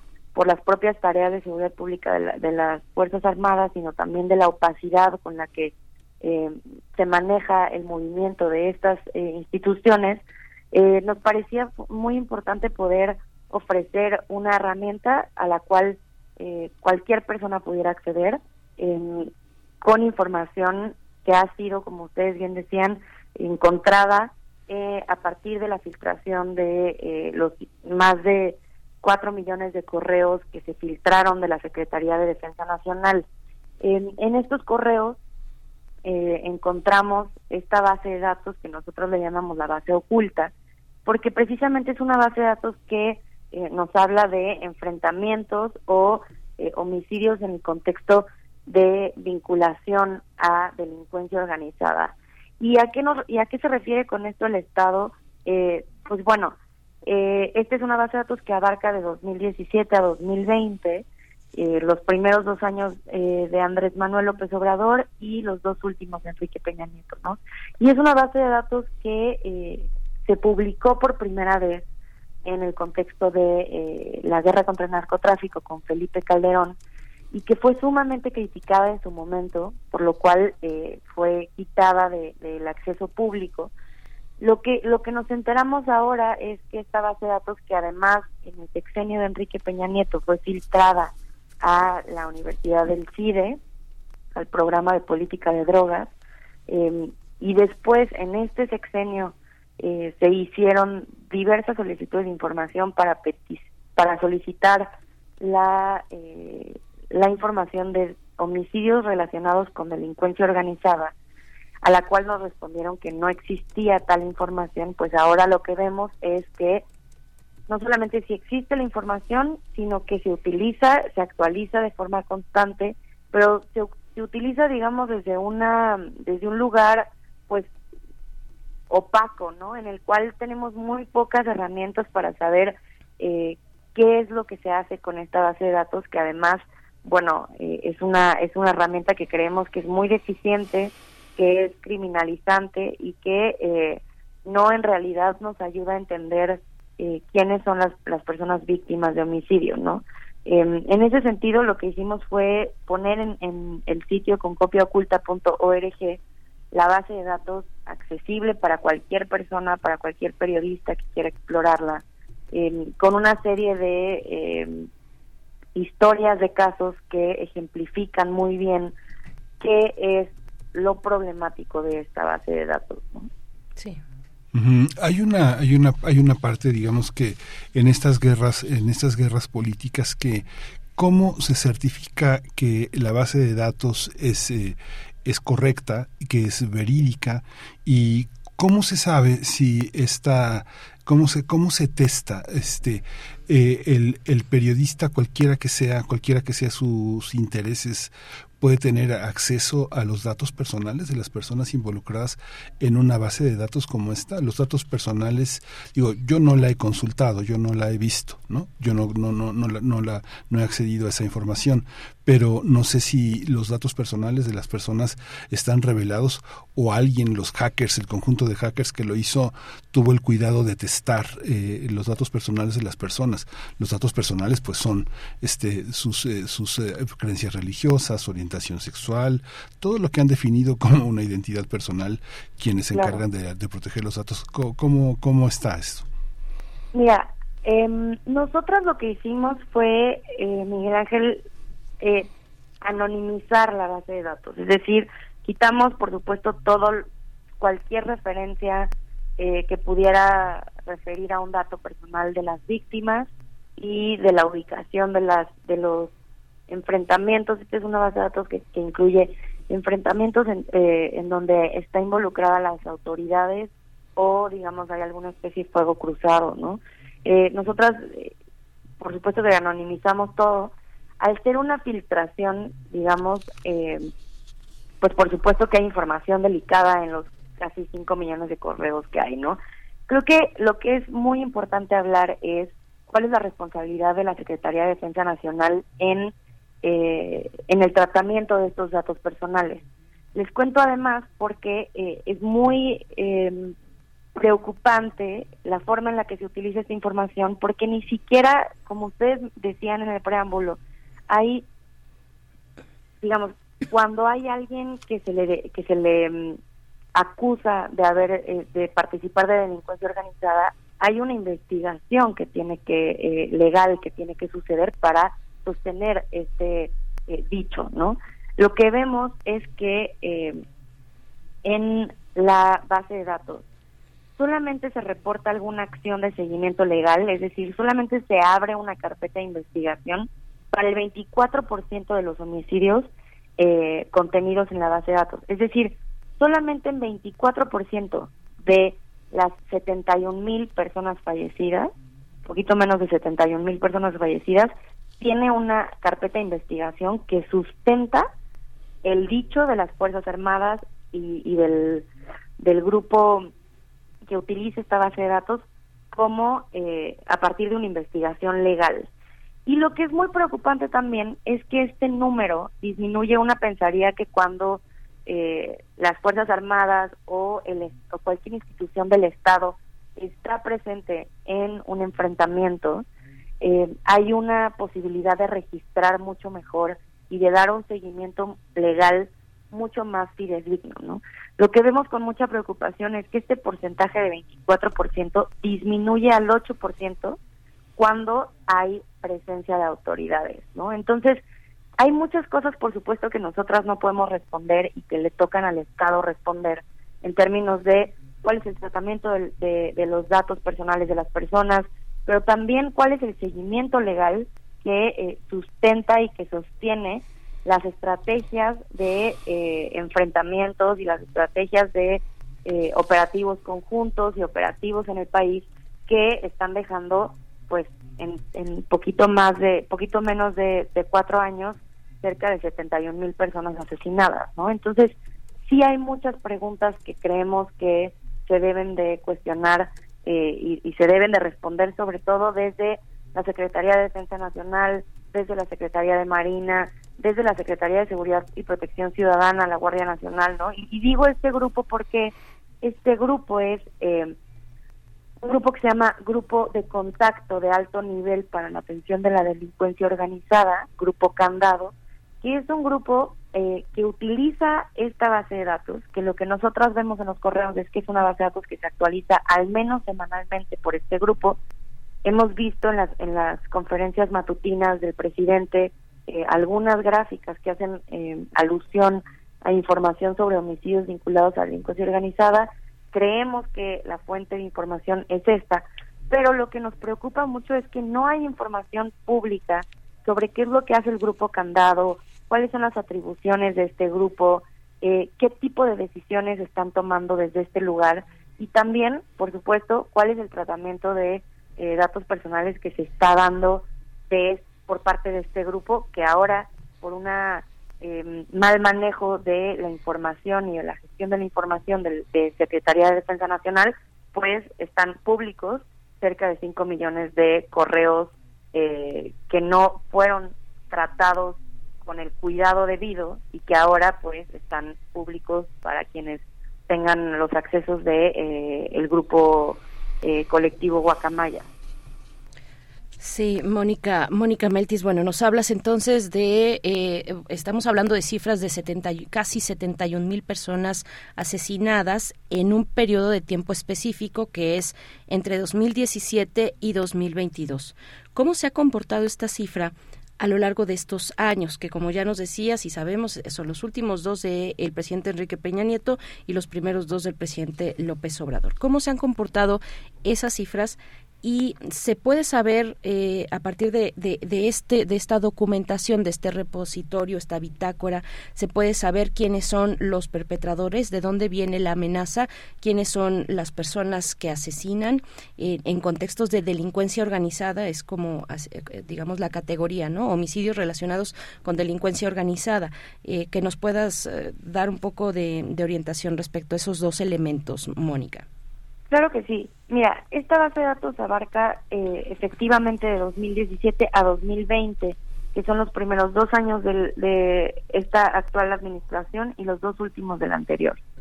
Eh, lo que nosotros hemos visto, si comparamos con los datos de homicidios en general del país, en ese periodo de eh, analizado, utilizando datos de, el, del Instituto del INEGI, eh, lo que vemos es que efectivamente los últimos dos años, en general de los homicidios de eh, el sexenio de Enrique Peña Nieto, fueron dos años en donde el, el patrón de, violencia homicida eh, subió, ¿no? Eso, por supuesto, pues siguió en los dos primeros años de Andrés Manuel López Obrador, que es hasta donde nosotros tenemos esta información de la base de datos que encontramos en, el en los correos filtrados eh, de Sedena, ¿no? Lo que vemos es que eh, en comparación con las otras dos administraciones, con la, eh, Enrique Peña Nieto y eh, Felipe Calderón cuando comenzó la guerra contra el narcotráfico, es que eh, no es que haya ahora más homicidios necesariamente. Lo que vemos es que lo que cambia en esta administración es la categorización, es decir, el Estado dice, argumenta en la base de datos o categoriza en la base de datos que más personas asesinadas en el contexto del combate con el, contra el crimen organizado son delincuentes, ¿no? Sin un sustento para eh, asegurar o aseverar esto, ¿no? De hecho, esta nosotras creemos que es una criminalización porque no hay una investigación para determinar esto e incluso, como ya lo decían, solamente en 5.4% de los casos que se registran se eh, conoce si hay algún grupo delincuencial al que supuestamente pertenecían las personas asesinadas. Es decir, hay muy pocos elementos para que eh, la base de datos categorice a estos asesinatos como personas eh, supuestamente delincuentes, ¿no? Entonces, este sí es un cambio importante que ha habido em, en términos de la continuación de la forma en la que se categorizan a las personas asesinadas. En este sexenio lo que vemos es que hay un aumento de 11 puntos porcentuales de esta categorización. ¿Y a qué nos referimos con esto para ser mucho más explícita? Em, hay una cada vez una creciente, eh, digamos, despliegue de las Fuerzas Armadas en el país, en territorio, y lo que vemos es que esto está teniendo un efecto en quiénes son las personas asesinadas. El Estado dice que las personas asesinadas, que las 71 mil personas asesinadas, el 98.9% de estas personas eran vinculadas a la delincuencia organizada, ¿no? Sin embargo, no hay sustento eh, ni legal ni en la propia base de datos que nos diga ni a qué grupo delincuencial pertenecían, ni qué actividad estaban realizando, ¿no? O sea, no hay esa información.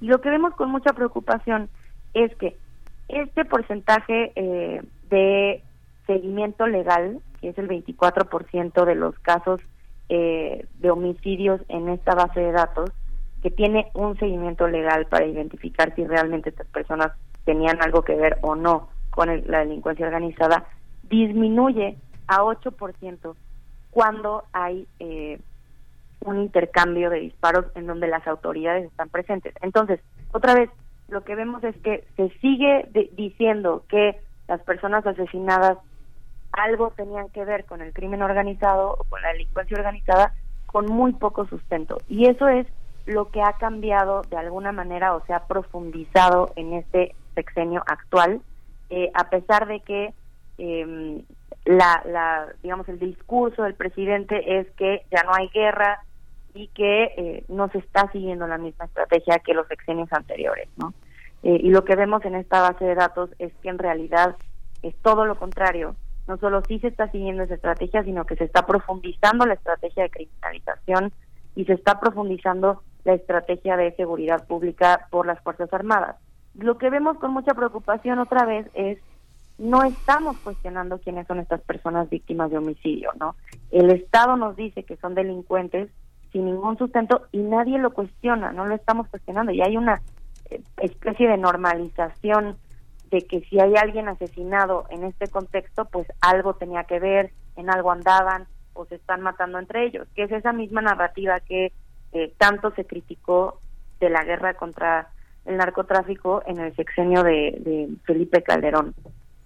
Sí, Mónica, perdón, perdón, solamente es un paréntesis para entonces tenerlo claro, eh, Mónica Meltis, ¿en qué porcentaje se reporta presencia de autoridad, de autoridad pública, eh, policial o militar, eh, durante los eventos que terminan con homicidio, con, con asesinatos, homicidios en estos en estos términos relacionados con delincuencia organizada? La verdad es que es un porcentaje pequeño, es un porcentaje de 22.3% de los casos. Sí, esa, esa cuestión, sí, Miguel Ángel. Sí, sí, sí.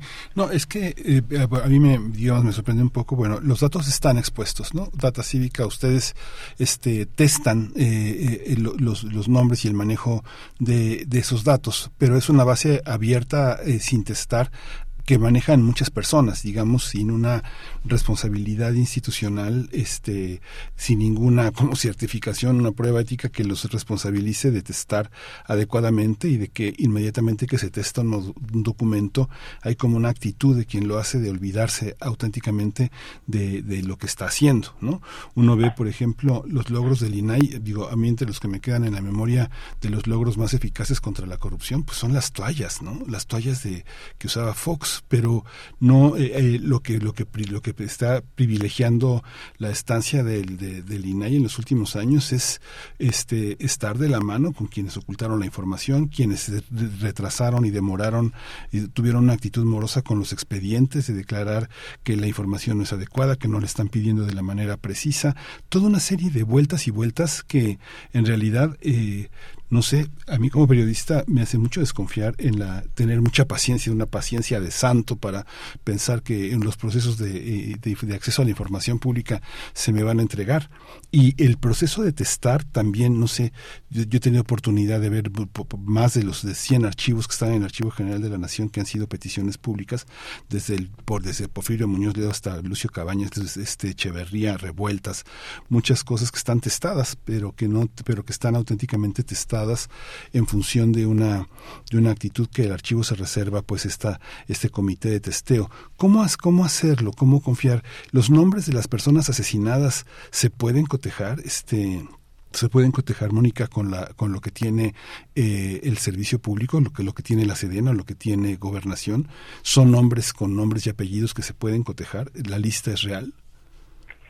Mira, esa, esa eh, Miguel Ángel, creo que es una pregunta que, que yo no puedo responderte, uh -huh. porque la información, eh, digamos, los nombres de las personas asesinadas no son públicos en este país, ¿no?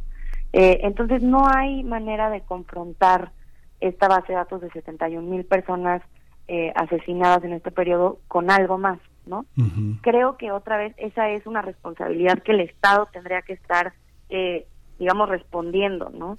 Eh, una asumiría que si esta es la base de datos que está siendo alimentada por eh, estas instituciones de seguridad pública que tienen todo el acceso a los datos internos del Estado, a la información de inteligencia. En, este grupo también está la eh, el Centro Nacional de Inteligencia, ¿no? La Guardia Nacional, la, la ex Policía Federal Ministerial estaba también en este grupo, ¿no? Entonces, la Fiscalía General de la República. Una pensaría que siendo las instituciones eh, más competentes e importantes de seguridad pública en el país, tendrían mucho más herramientas para poder verificar esta información y eh, tendrían herramientas para registrar de forma adecuada eh, quiénes son estas personas asesinadas. También en algunos casos, y esto es importante de decir, eh, y es también una de las preocupaciones, eh, solamente en el 52.6% de las ocasiones eh, del, de los registros de la base de datos tienen el nombre de la víctima. Es decir, las autoridades ni siquiera son capaces de investigar cuál es el nombre de la persona asesinada, ¿no? Eh, entonces, otra vez, ¿no? Creo que hay eh, una deficiencia enorme en lo que están capturando e incluso yo me atrevería a decir eh, que en algunos casos hay una especie de encubrimiento de las de las de la actuación de las fuerzas armadas en los enfrentamientos, porque hay evidencia, por ejemplo, eh, para darles un, un dato adicional, en los en los casos de homicidios presuntamente del crimen organizado que registra la base de datos, se registra el calibre del arma utilizada el 73% de las veces. Pero si es un enfrentamiento en el que las autoridades también dispararon, aunque esperaríamos que hubiera un mejor registro porque hay presencia de las autoridades al momento del enfrentamiento, lo que ocurre es todo lo contrario. Solamente se anota el calibre eh, cuando están las, eh, las autoridades un 8% de los eventos. Entonces, lo que vemos otra vez es una deficiencia enorme en la capacidad de registro de las de las eh, instituciones que generan esta base de datos, pero también un, un digamos un trabajo muy desprolijo, desprolijo en, en, en la generación de esta herramienta al no haber una verificación de quiénes son las personas desaparecidas, digo, asesinadas, disculpen, eh, al no tener eh, posibilidad siquiera de, de decir quiénes son, cuáles son sus nombres, a qué grupos pertenecían, abrir una carpeta de investigación para al menos averiguar esto, no hay esa posibilidad, ¿no? Entonces, sí creo que esto es eh, una negligencia por parte de las autoridades que están generando esta base de datos, porque lo que sabemos a partir de los correos es que esta es una base de datos que sí se utiliza eh, de manera constante, eh, se actualiza semanalmente y se utiliza para sostener las decisiones de seguridad pública, una base de datos que ni siquiera puede ser confrontada de manera eh, eficiente al interior de las máximas instituciones y autoridades de seguridad pública en el país que tienen todos los recursos económicos de gestión de información para poder hacer este tipo de verificación. ¿no? Estamos conversando con Mónica Meltis, directora ejecutiva de Data Cívica. Data Cívica junto con Intersecta eh, presentan para el público la primera entrega del repositorio con copia oculta, la bitácora de la guerra, la base oculta. Es la primera, la primera entrega. Ya nos comentarás, eh, Mónica Meltis, en qué, eh, qué, qué sigue para una documentación como esta. Entiendo que las cuestiones con Guacamaya, digamos, la, el, el, el intercambio, bueno, o, o las peticiones, solicitudes y demás con Guacamaya tampoco han sido fáciles hacia ya hacia los más recientes meses. Eh, mm, y también otra cuestión. Eh, cambia, eh, volviendo al tema específico de los números, de lo que estamos hablando, de estos porcentajes del eh, cuidado o no, eh, o digamos manejo desprolijo de una base de datos como esta, de un reporte como esta por parte de Sedena. Uno, ¿cambia el porcentaje de presencia de autoridad pública a lo largo de estos cuatro años? ¿Cuál es el de mayor incidencia o digamos mayor presencia porcentaje de mayor presencia de autoridad pública en estos eventos que terminan en homicidios. Esa es una. Y otra, eh, me imagino que no hay una cuestión que nos pueda indicar cómo, cuáles son los, eh, las, los, digamos, los efectos en, en, en, términos de género, en categorías como género o como eh, víctimas, personas menor, eh, menores de edad, ¿no? Eh, esto, ¿Esto lo podemos encontrar? ¿Hay algún indicio de, de, de, estos elementos? Eh, tenemos información, nosotros no, eh, la base de datos es una base de datos de cerca de 70 variables, eh, entonces es una base de datos bastante amplia, eh, extensa, en, sobre todo habla de información eh, de cuál es la ubicación de, la, de, de los enfrentamientos, que es también información que eh, nosotras eh, decidimos no publicar, eh, a excepción de los municipios, eh, habla, por ejemplo, información de eh, cuáles son los calibres de las armas que se utilizan. Eh, por supuesto que sí, también hay información de, eh, a partir de los nombres, nosotras generamos variables sobre sexo, desagregación de, de sexo y también justamente viene información sobre si hubo o no presencia de autoridades, también para decir que eh, dentro de esta información hay mucha o sea, hay no todas las variables están completas al 100%. ¿no?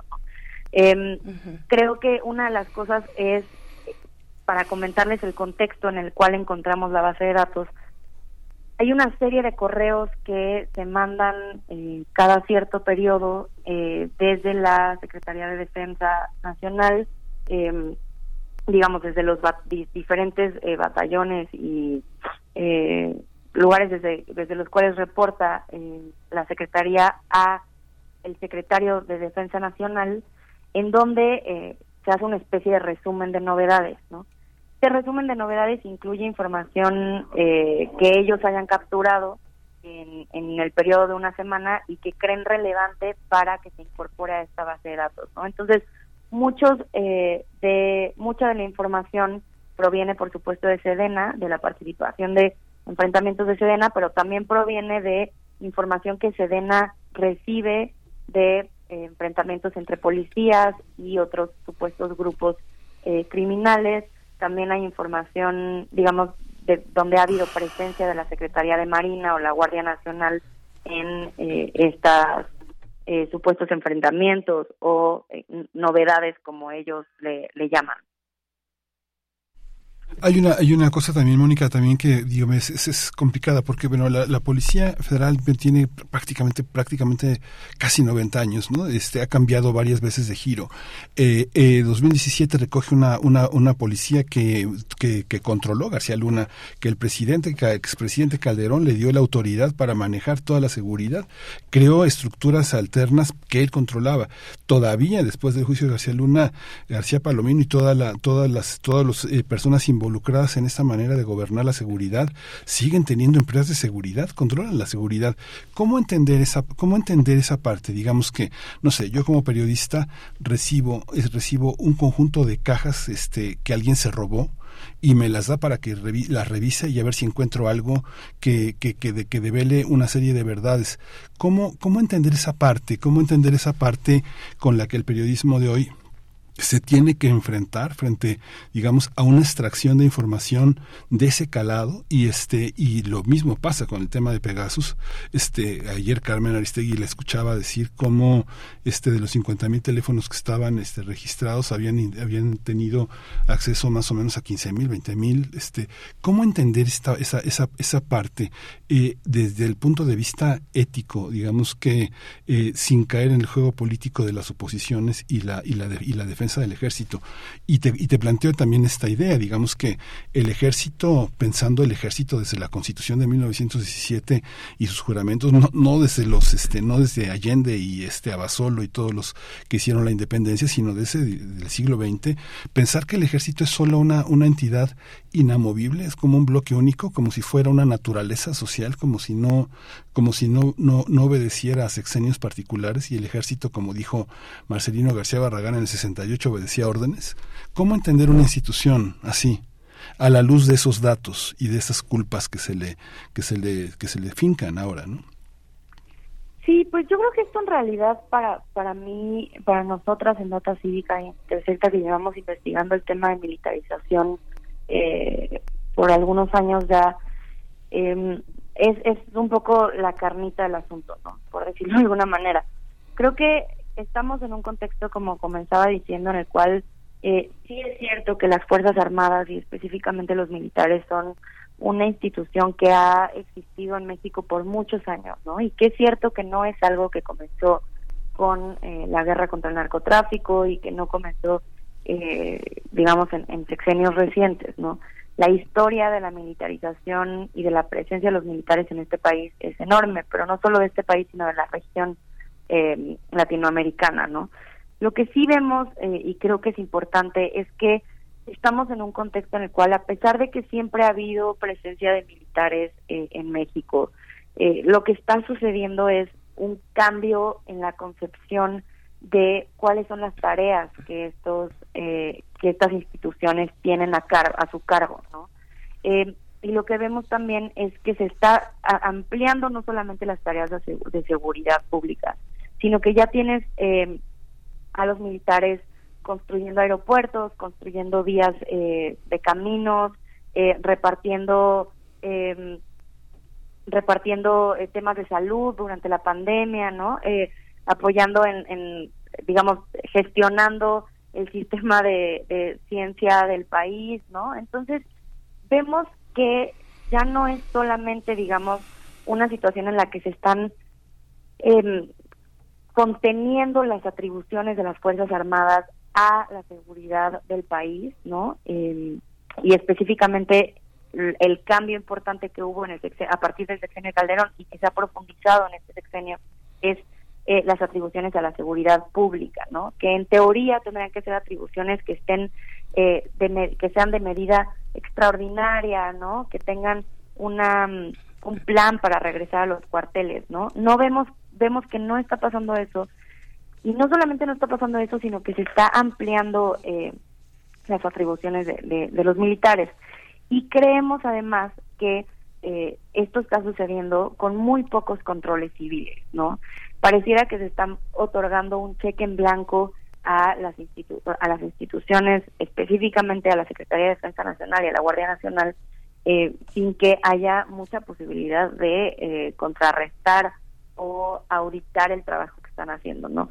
Y eh, una de las cosas que Intersecta, por ejemplo, ha sacado últimamente es cuando comparamos no solamente los recursos que se le han otorgado a la Secretaría de Defensa Nacional y a la Guardia Nacional, sino que comparamos también el número de plazas que se han abierto eh, a esta a esta institución y lo que vemos es que es la segunda institución con más plazas en el país eh, después del Instituto Mexicano de, Seguro Social, ¿no? Entonces, otra vez, lo que esto implica en términos de el desmantelamiento de las estructuras, de otras estructuras que eh, son fundamentales en el país, como eh, estructuras de protección a mujeres en situación de riesgo, como lo son los refugios, ¿no? Eh, u, otras instancias que son importantes para la contención, digamos, eh, social de las necesidades que se tienen, eh, en realidad se están desmantelando y se están llevando muchos recursos a eh, el molino, digamos, de las Fuerzas Armadas, un poco como en la apuesta de eh, pensar que las Fuerzas Armadas van a poder solucionar todo, ¿no? Y pues lo que vemos en la historia de México y en la historia de la región y en otros países es que esto es un, eh, no hay evidencia que sostenga que esto es algo que, que sea efectivo. Y ya lo estamos viendo en realidad en el país. O sea, estas, eh, incluso, eh, que por supuesto hay que cuestionar, ¿no? Este, estas 71 mil personas fallecidas en estos en este periodo de, de tiempo son personas que incluso si fueran delincuentes no tendrían por qué ser asesinados, ¿no? Hay un sistema eh, de justicia que tendría que estar procesando a estas personas en caso de que fueran delincuentes. Ahora, imaginando que, por supuesto que eso es contrario a la Constitución y a todas las garantías eh, constitucionales que tenemos las personas en México y a partir de tratados internacionales. Pero imaginando que esa fuera la apuesta, ¿no? Que eh, la, la estrategia es matar a las personas eh, delincuentes, ¿no? Lo que vemos es que no está funcionando. La seguridad pública en el país está, eh, pues, claramente desbordada en un contexto en el cual hay muchísimos grupos criminales, ¿no? Eh, entonces vemos, ya vemos ahorita, llevamos 20 años de esta estrategia en la que vemos que eso no está funcionando y aún así seguimos insistiendo y seguimos fortaleciendo las fuerzas armadas y seguimos fortaleciendo la estrategia de eh, profundización de la militarización en el país, que preocupa muchísimo en un contexto en el cual, ya decíamos, eh, se están desmantelando también instituciones como el Instituto, eh, el, el, INAI eh, y otras instituciones, digamos, que no están generando el control de, digamos, el control civil o los contrapesos que tendría que estar generando un contexto de profunda militarización como el que vemos en el país y eso preocupa de manera eh, muy muy fuerte no vemos una comisión nacional de derechos humanos que tampoco está está haciendo eh, digamos esos contrapesos a las violaciones de derechos humanos que ejercen las fuerzas armadas en el país y pues vemos con mucha preocupación esta estos patrones que pues parecen que se siguen fortaleciendo y continuando no pues Mónica Meltis, está este sitio con copia oculta.org para quien quiera consultarlo, un trabajo realizado por Data Cívica, la organización que diriges, y también por Intersecta. Muchas gracias, Mónica Meltis. Bueno, pues se nos ha ido el tiempo, mucho que conversar, mucho también que ajustar. Eh, te agradecemos esta participación. Muchísimas gracias. Eh, pueden eh, visitar la página con copiaoculta.org y ahí encontrarán también más información. Les agradezco mucho. Hasta luego, Mónica. Gracias, Mónica Meltis, directora ejecutiva de Data Cívica, con esta propuesta que hacen este repositorio con copia oculta la bitácora de la guerra. Bueno, yo ahí sí eh, difiero, lástima que ya, que ya no tenemos tiempo, pero difiero bastante cuando se habla de las Fuerzas Armadas gestionando la ciencia. Me parece que es una apreciación desmedida, desbordada. Eh, sí hubo una participación o ha habido participación importante de eh, empresas privadas, enorme, sí. enorme de empresas privadas. Igual hay que verlo en el tema de la de la seguridad, eh, de la seguridad pública, ¿no? Lo que tú comentabas. Pero nos vamos ya porque nos agarra el tiempo. Nos vamos eh, con lo siguiente, es el crisol de la química. El doctor Plino Sosa ya está en la línea. Primer movimiento. Hacemos comunidad con tus postales sonoras. Envíalas a primermovimientounam.gmail.com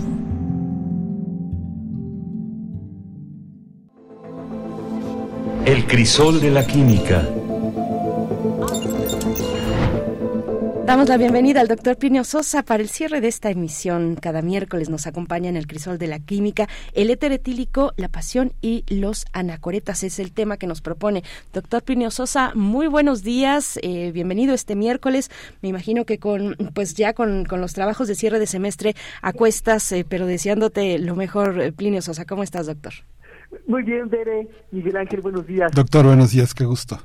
Sí, el éter etílico es un líquido incoloro, muy volátil, extremadamente inflamable y muy fácil de reconocer debido a su particular olor dulce. Los éteres son una familia de compuestos orgánicos que poseen un oxígeno entre dos cadenas de hidrocarburos. En el caso del éter etílico, el oxígeno está en medio de dos etilos. Un etilo es un etano sin uno de sus hidrógenos. Su fórmula es CH3CH2 rayita. La rayita indica que el etilo tiene que estar unido a algo y lo hace justamente del lado que se encuentra la rayita. Es decir, un etilo no es una partícula individual, sino parte de alguna otra partícula. Del mismo modo que un brazo no puede existir por separado, sino que siempre es parte de un cuerpo. El éter etílico tiene la misma estructura que el agua. En el caso del agua, es un oxígeno en medio de dos hidrógenos. Y en el caso del éter, es un oxígeno entre dos etilos. Pero eso lo cambia todo. No es lo mismo estar unido a dos hidrógenos que a dos carbonos. A pesar de tener una geometría muy similar, el agua es sumamente polar, mientras que el éter es una sustancia indiscutiblemente no polar. El éter etílico fue sintetizado por primera vez en 1540 por el botánico alemán Valerius Cordus. Él lo bautizó con el nombre de aceite dulce de vitriolo, porque lo obtuvo haciendo reaccionar etanol con aceite de vitriolo, que es nuestro actual ácido sulfúrico. La palabra éter proviene del nombre que el químico londinense August Sigmund Frobenius le dio más tarde, en 1730. Le puso Spiritus Vini Eterius, es decir, espíritu etéreo del vino. Como suele ocurrir con muchas otras sustancias, su nombre oficial no es ni éter etílico ni éter dietílico, sino etoxietano. El grupo etoxi es CH3CH2O rayita, incluye al oxígeno y es todo ese grupo el que está sustituyendo uno de los hidrógenos del etano. El éter etílico, por su condición de no polar, es un buen disolvente de aceites, grasas y en general de sustancias hidrofóbicas y no polares. Su casi nula solubilidad en agua y su poca densidad lo hacen ideal para las extracciones líquido-líquido. Para recuperar una sustancia no polar que está parcialmente disuelta en agua, se agrega éter, se agita vigorosamente y luego se deja reposar. Como el éter y el agua no se mezclan, se van a formar dos fases, arriba el éter y abajo el agua. Con la agitación, la sustancia no polar migra del agua al éter. Finalmente, mediante un embudo de separación, se separan el éter con todo y el soluto no polar y el agua. Después, como el éter es muy volátil, es muy fácil recuperar la sustancia que nos interesa simplemente evaporando el éter, simplemente evaporando. Esta característica de ser un muy buen disolvente no polar se aprovecha especialmente en la producción de plásticos de celulosa. El éter etílico también se usa mucho como fluido de arranque en motores de diésel y durante mucho tiempo se utilizó como anestésico. Antes del éter, el que se utilizaba como anestésico generalmente era el cloroformo, el cual resultó ser sumamente tóxico. Sin embargo, el etílico también tiene lo suyo, es extremadamente inflamable y ha sido la causa de innumerables accidentes en almacenes y laboratorios. En la actualidad el éter ha sido desplazado por hidrocarburos fluorados no inflamables como el alotano, el isoflurano y el seboflurano. ¿sí? El primero en utilizar el éter etílico como anestésico fue el dentista estadounidense William Morton. Primero realizó una demostración pública en una- ante una audiencia médica en el Hospital General de Massachusetts el 16 de octubre de 1846. Pero su trabajo se publicó en la edición de diciembre inmediatamente de 1846 en el Medical Examiner. Examiner, ¿sí? Pero no, Morton no fue el primero. Antes, no públicamente, sino en privado, el 30 de marzo de 1842, el cirujano estadounidense Crawford Long ya lo había utilizado como anestésico general. Sin embargo, no publicó inmediatamente sus hallazgos.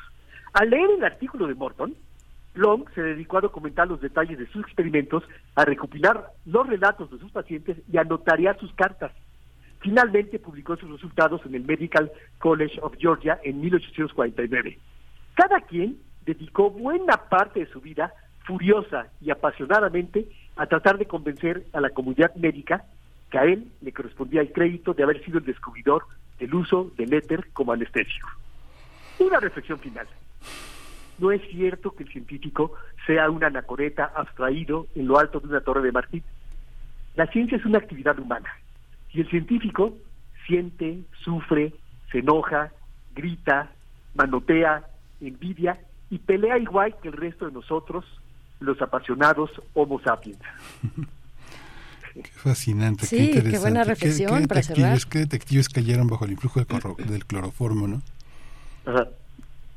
una gran cantidad de novelas policíacas, detectives, este, digo, ¿qué, qué sería de Patricia Highsmith sin el color cloroformo, ¿no? o de Agatha Claro. Christie, ¿no? Claro. Fue una, una cosa importantísima, ¿no? Porque Sí. además tuvieron que hacer cirugías, no, no nomás este, dentistas, sino cirugías eh, cesáreas. ¿sí? Así en, es. en este caso con el éter, ¿no? Y era menos tóxico que el cloroformo. El cloroformo es cancerígeno, es terrible. ¿sí? Pero este éter es peligrosísimo porque con cualquier cosa, un cigarro, una chispa, se enciende. Se enciende. Doctor Plinio Sosa, pues muchas gracias y esa reflexión final acerca de, lo, de la ciencia, de los científicos y científicas también está muy interesante. Tenemos un debate importante nacional, creo que actualmente, y no solo nacional, eh, también en otros lugares, en España veía yo que hay una ley de ciencia, en fin, varias cuestiones por ahí que, que, que nos compartes, además que se, que se derivan de, de, de todo lo que nos compartes cada miércoles. Doctor Plinio Sosa, muchas gracias te deseamos lo mejor en este cierre de semestre. Sí, gracias, ¿eh? Nos escuchamos de hoy en ocho. De hoy en ocho. Hasta pronto, doctor Plinio Sosa, académico de la Facultad de Química. Saludos a todos por allá, a todas las estudiantes y los estudiantes de Química eh, en nuestra casa de estudios y fuera de ella también. Nosotros nos estamos despidiendo, 9 con 59 minutos. Ya vámonos, nos vamos con música. Sí, nos vamos a ir con música. Lo que vamos a escuchar a continuación, a cargo de Alex Cuba, concéntrica canción. Y con ello les despedimos. Gracias. Mañana nos volvemos a encontrar aquí. Mañana nos encontramos, esto fue Primer Movimiento. El mundo desde la universidad. Somos lo mismo que al final, sin ser igual, siempre nos vamos a encontrar al despertar el mismo cielo, el mismo sol. Aún no he podido averiguar si es un cumplido natural el germinar o algún deseo celestial que vino a dar a la vejez la juventud. Razón de mis sueños que van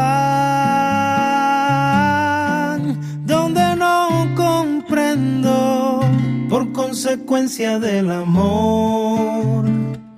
Nos conocimos una vez, tú y yo, algo que nunca pude ver. Hoy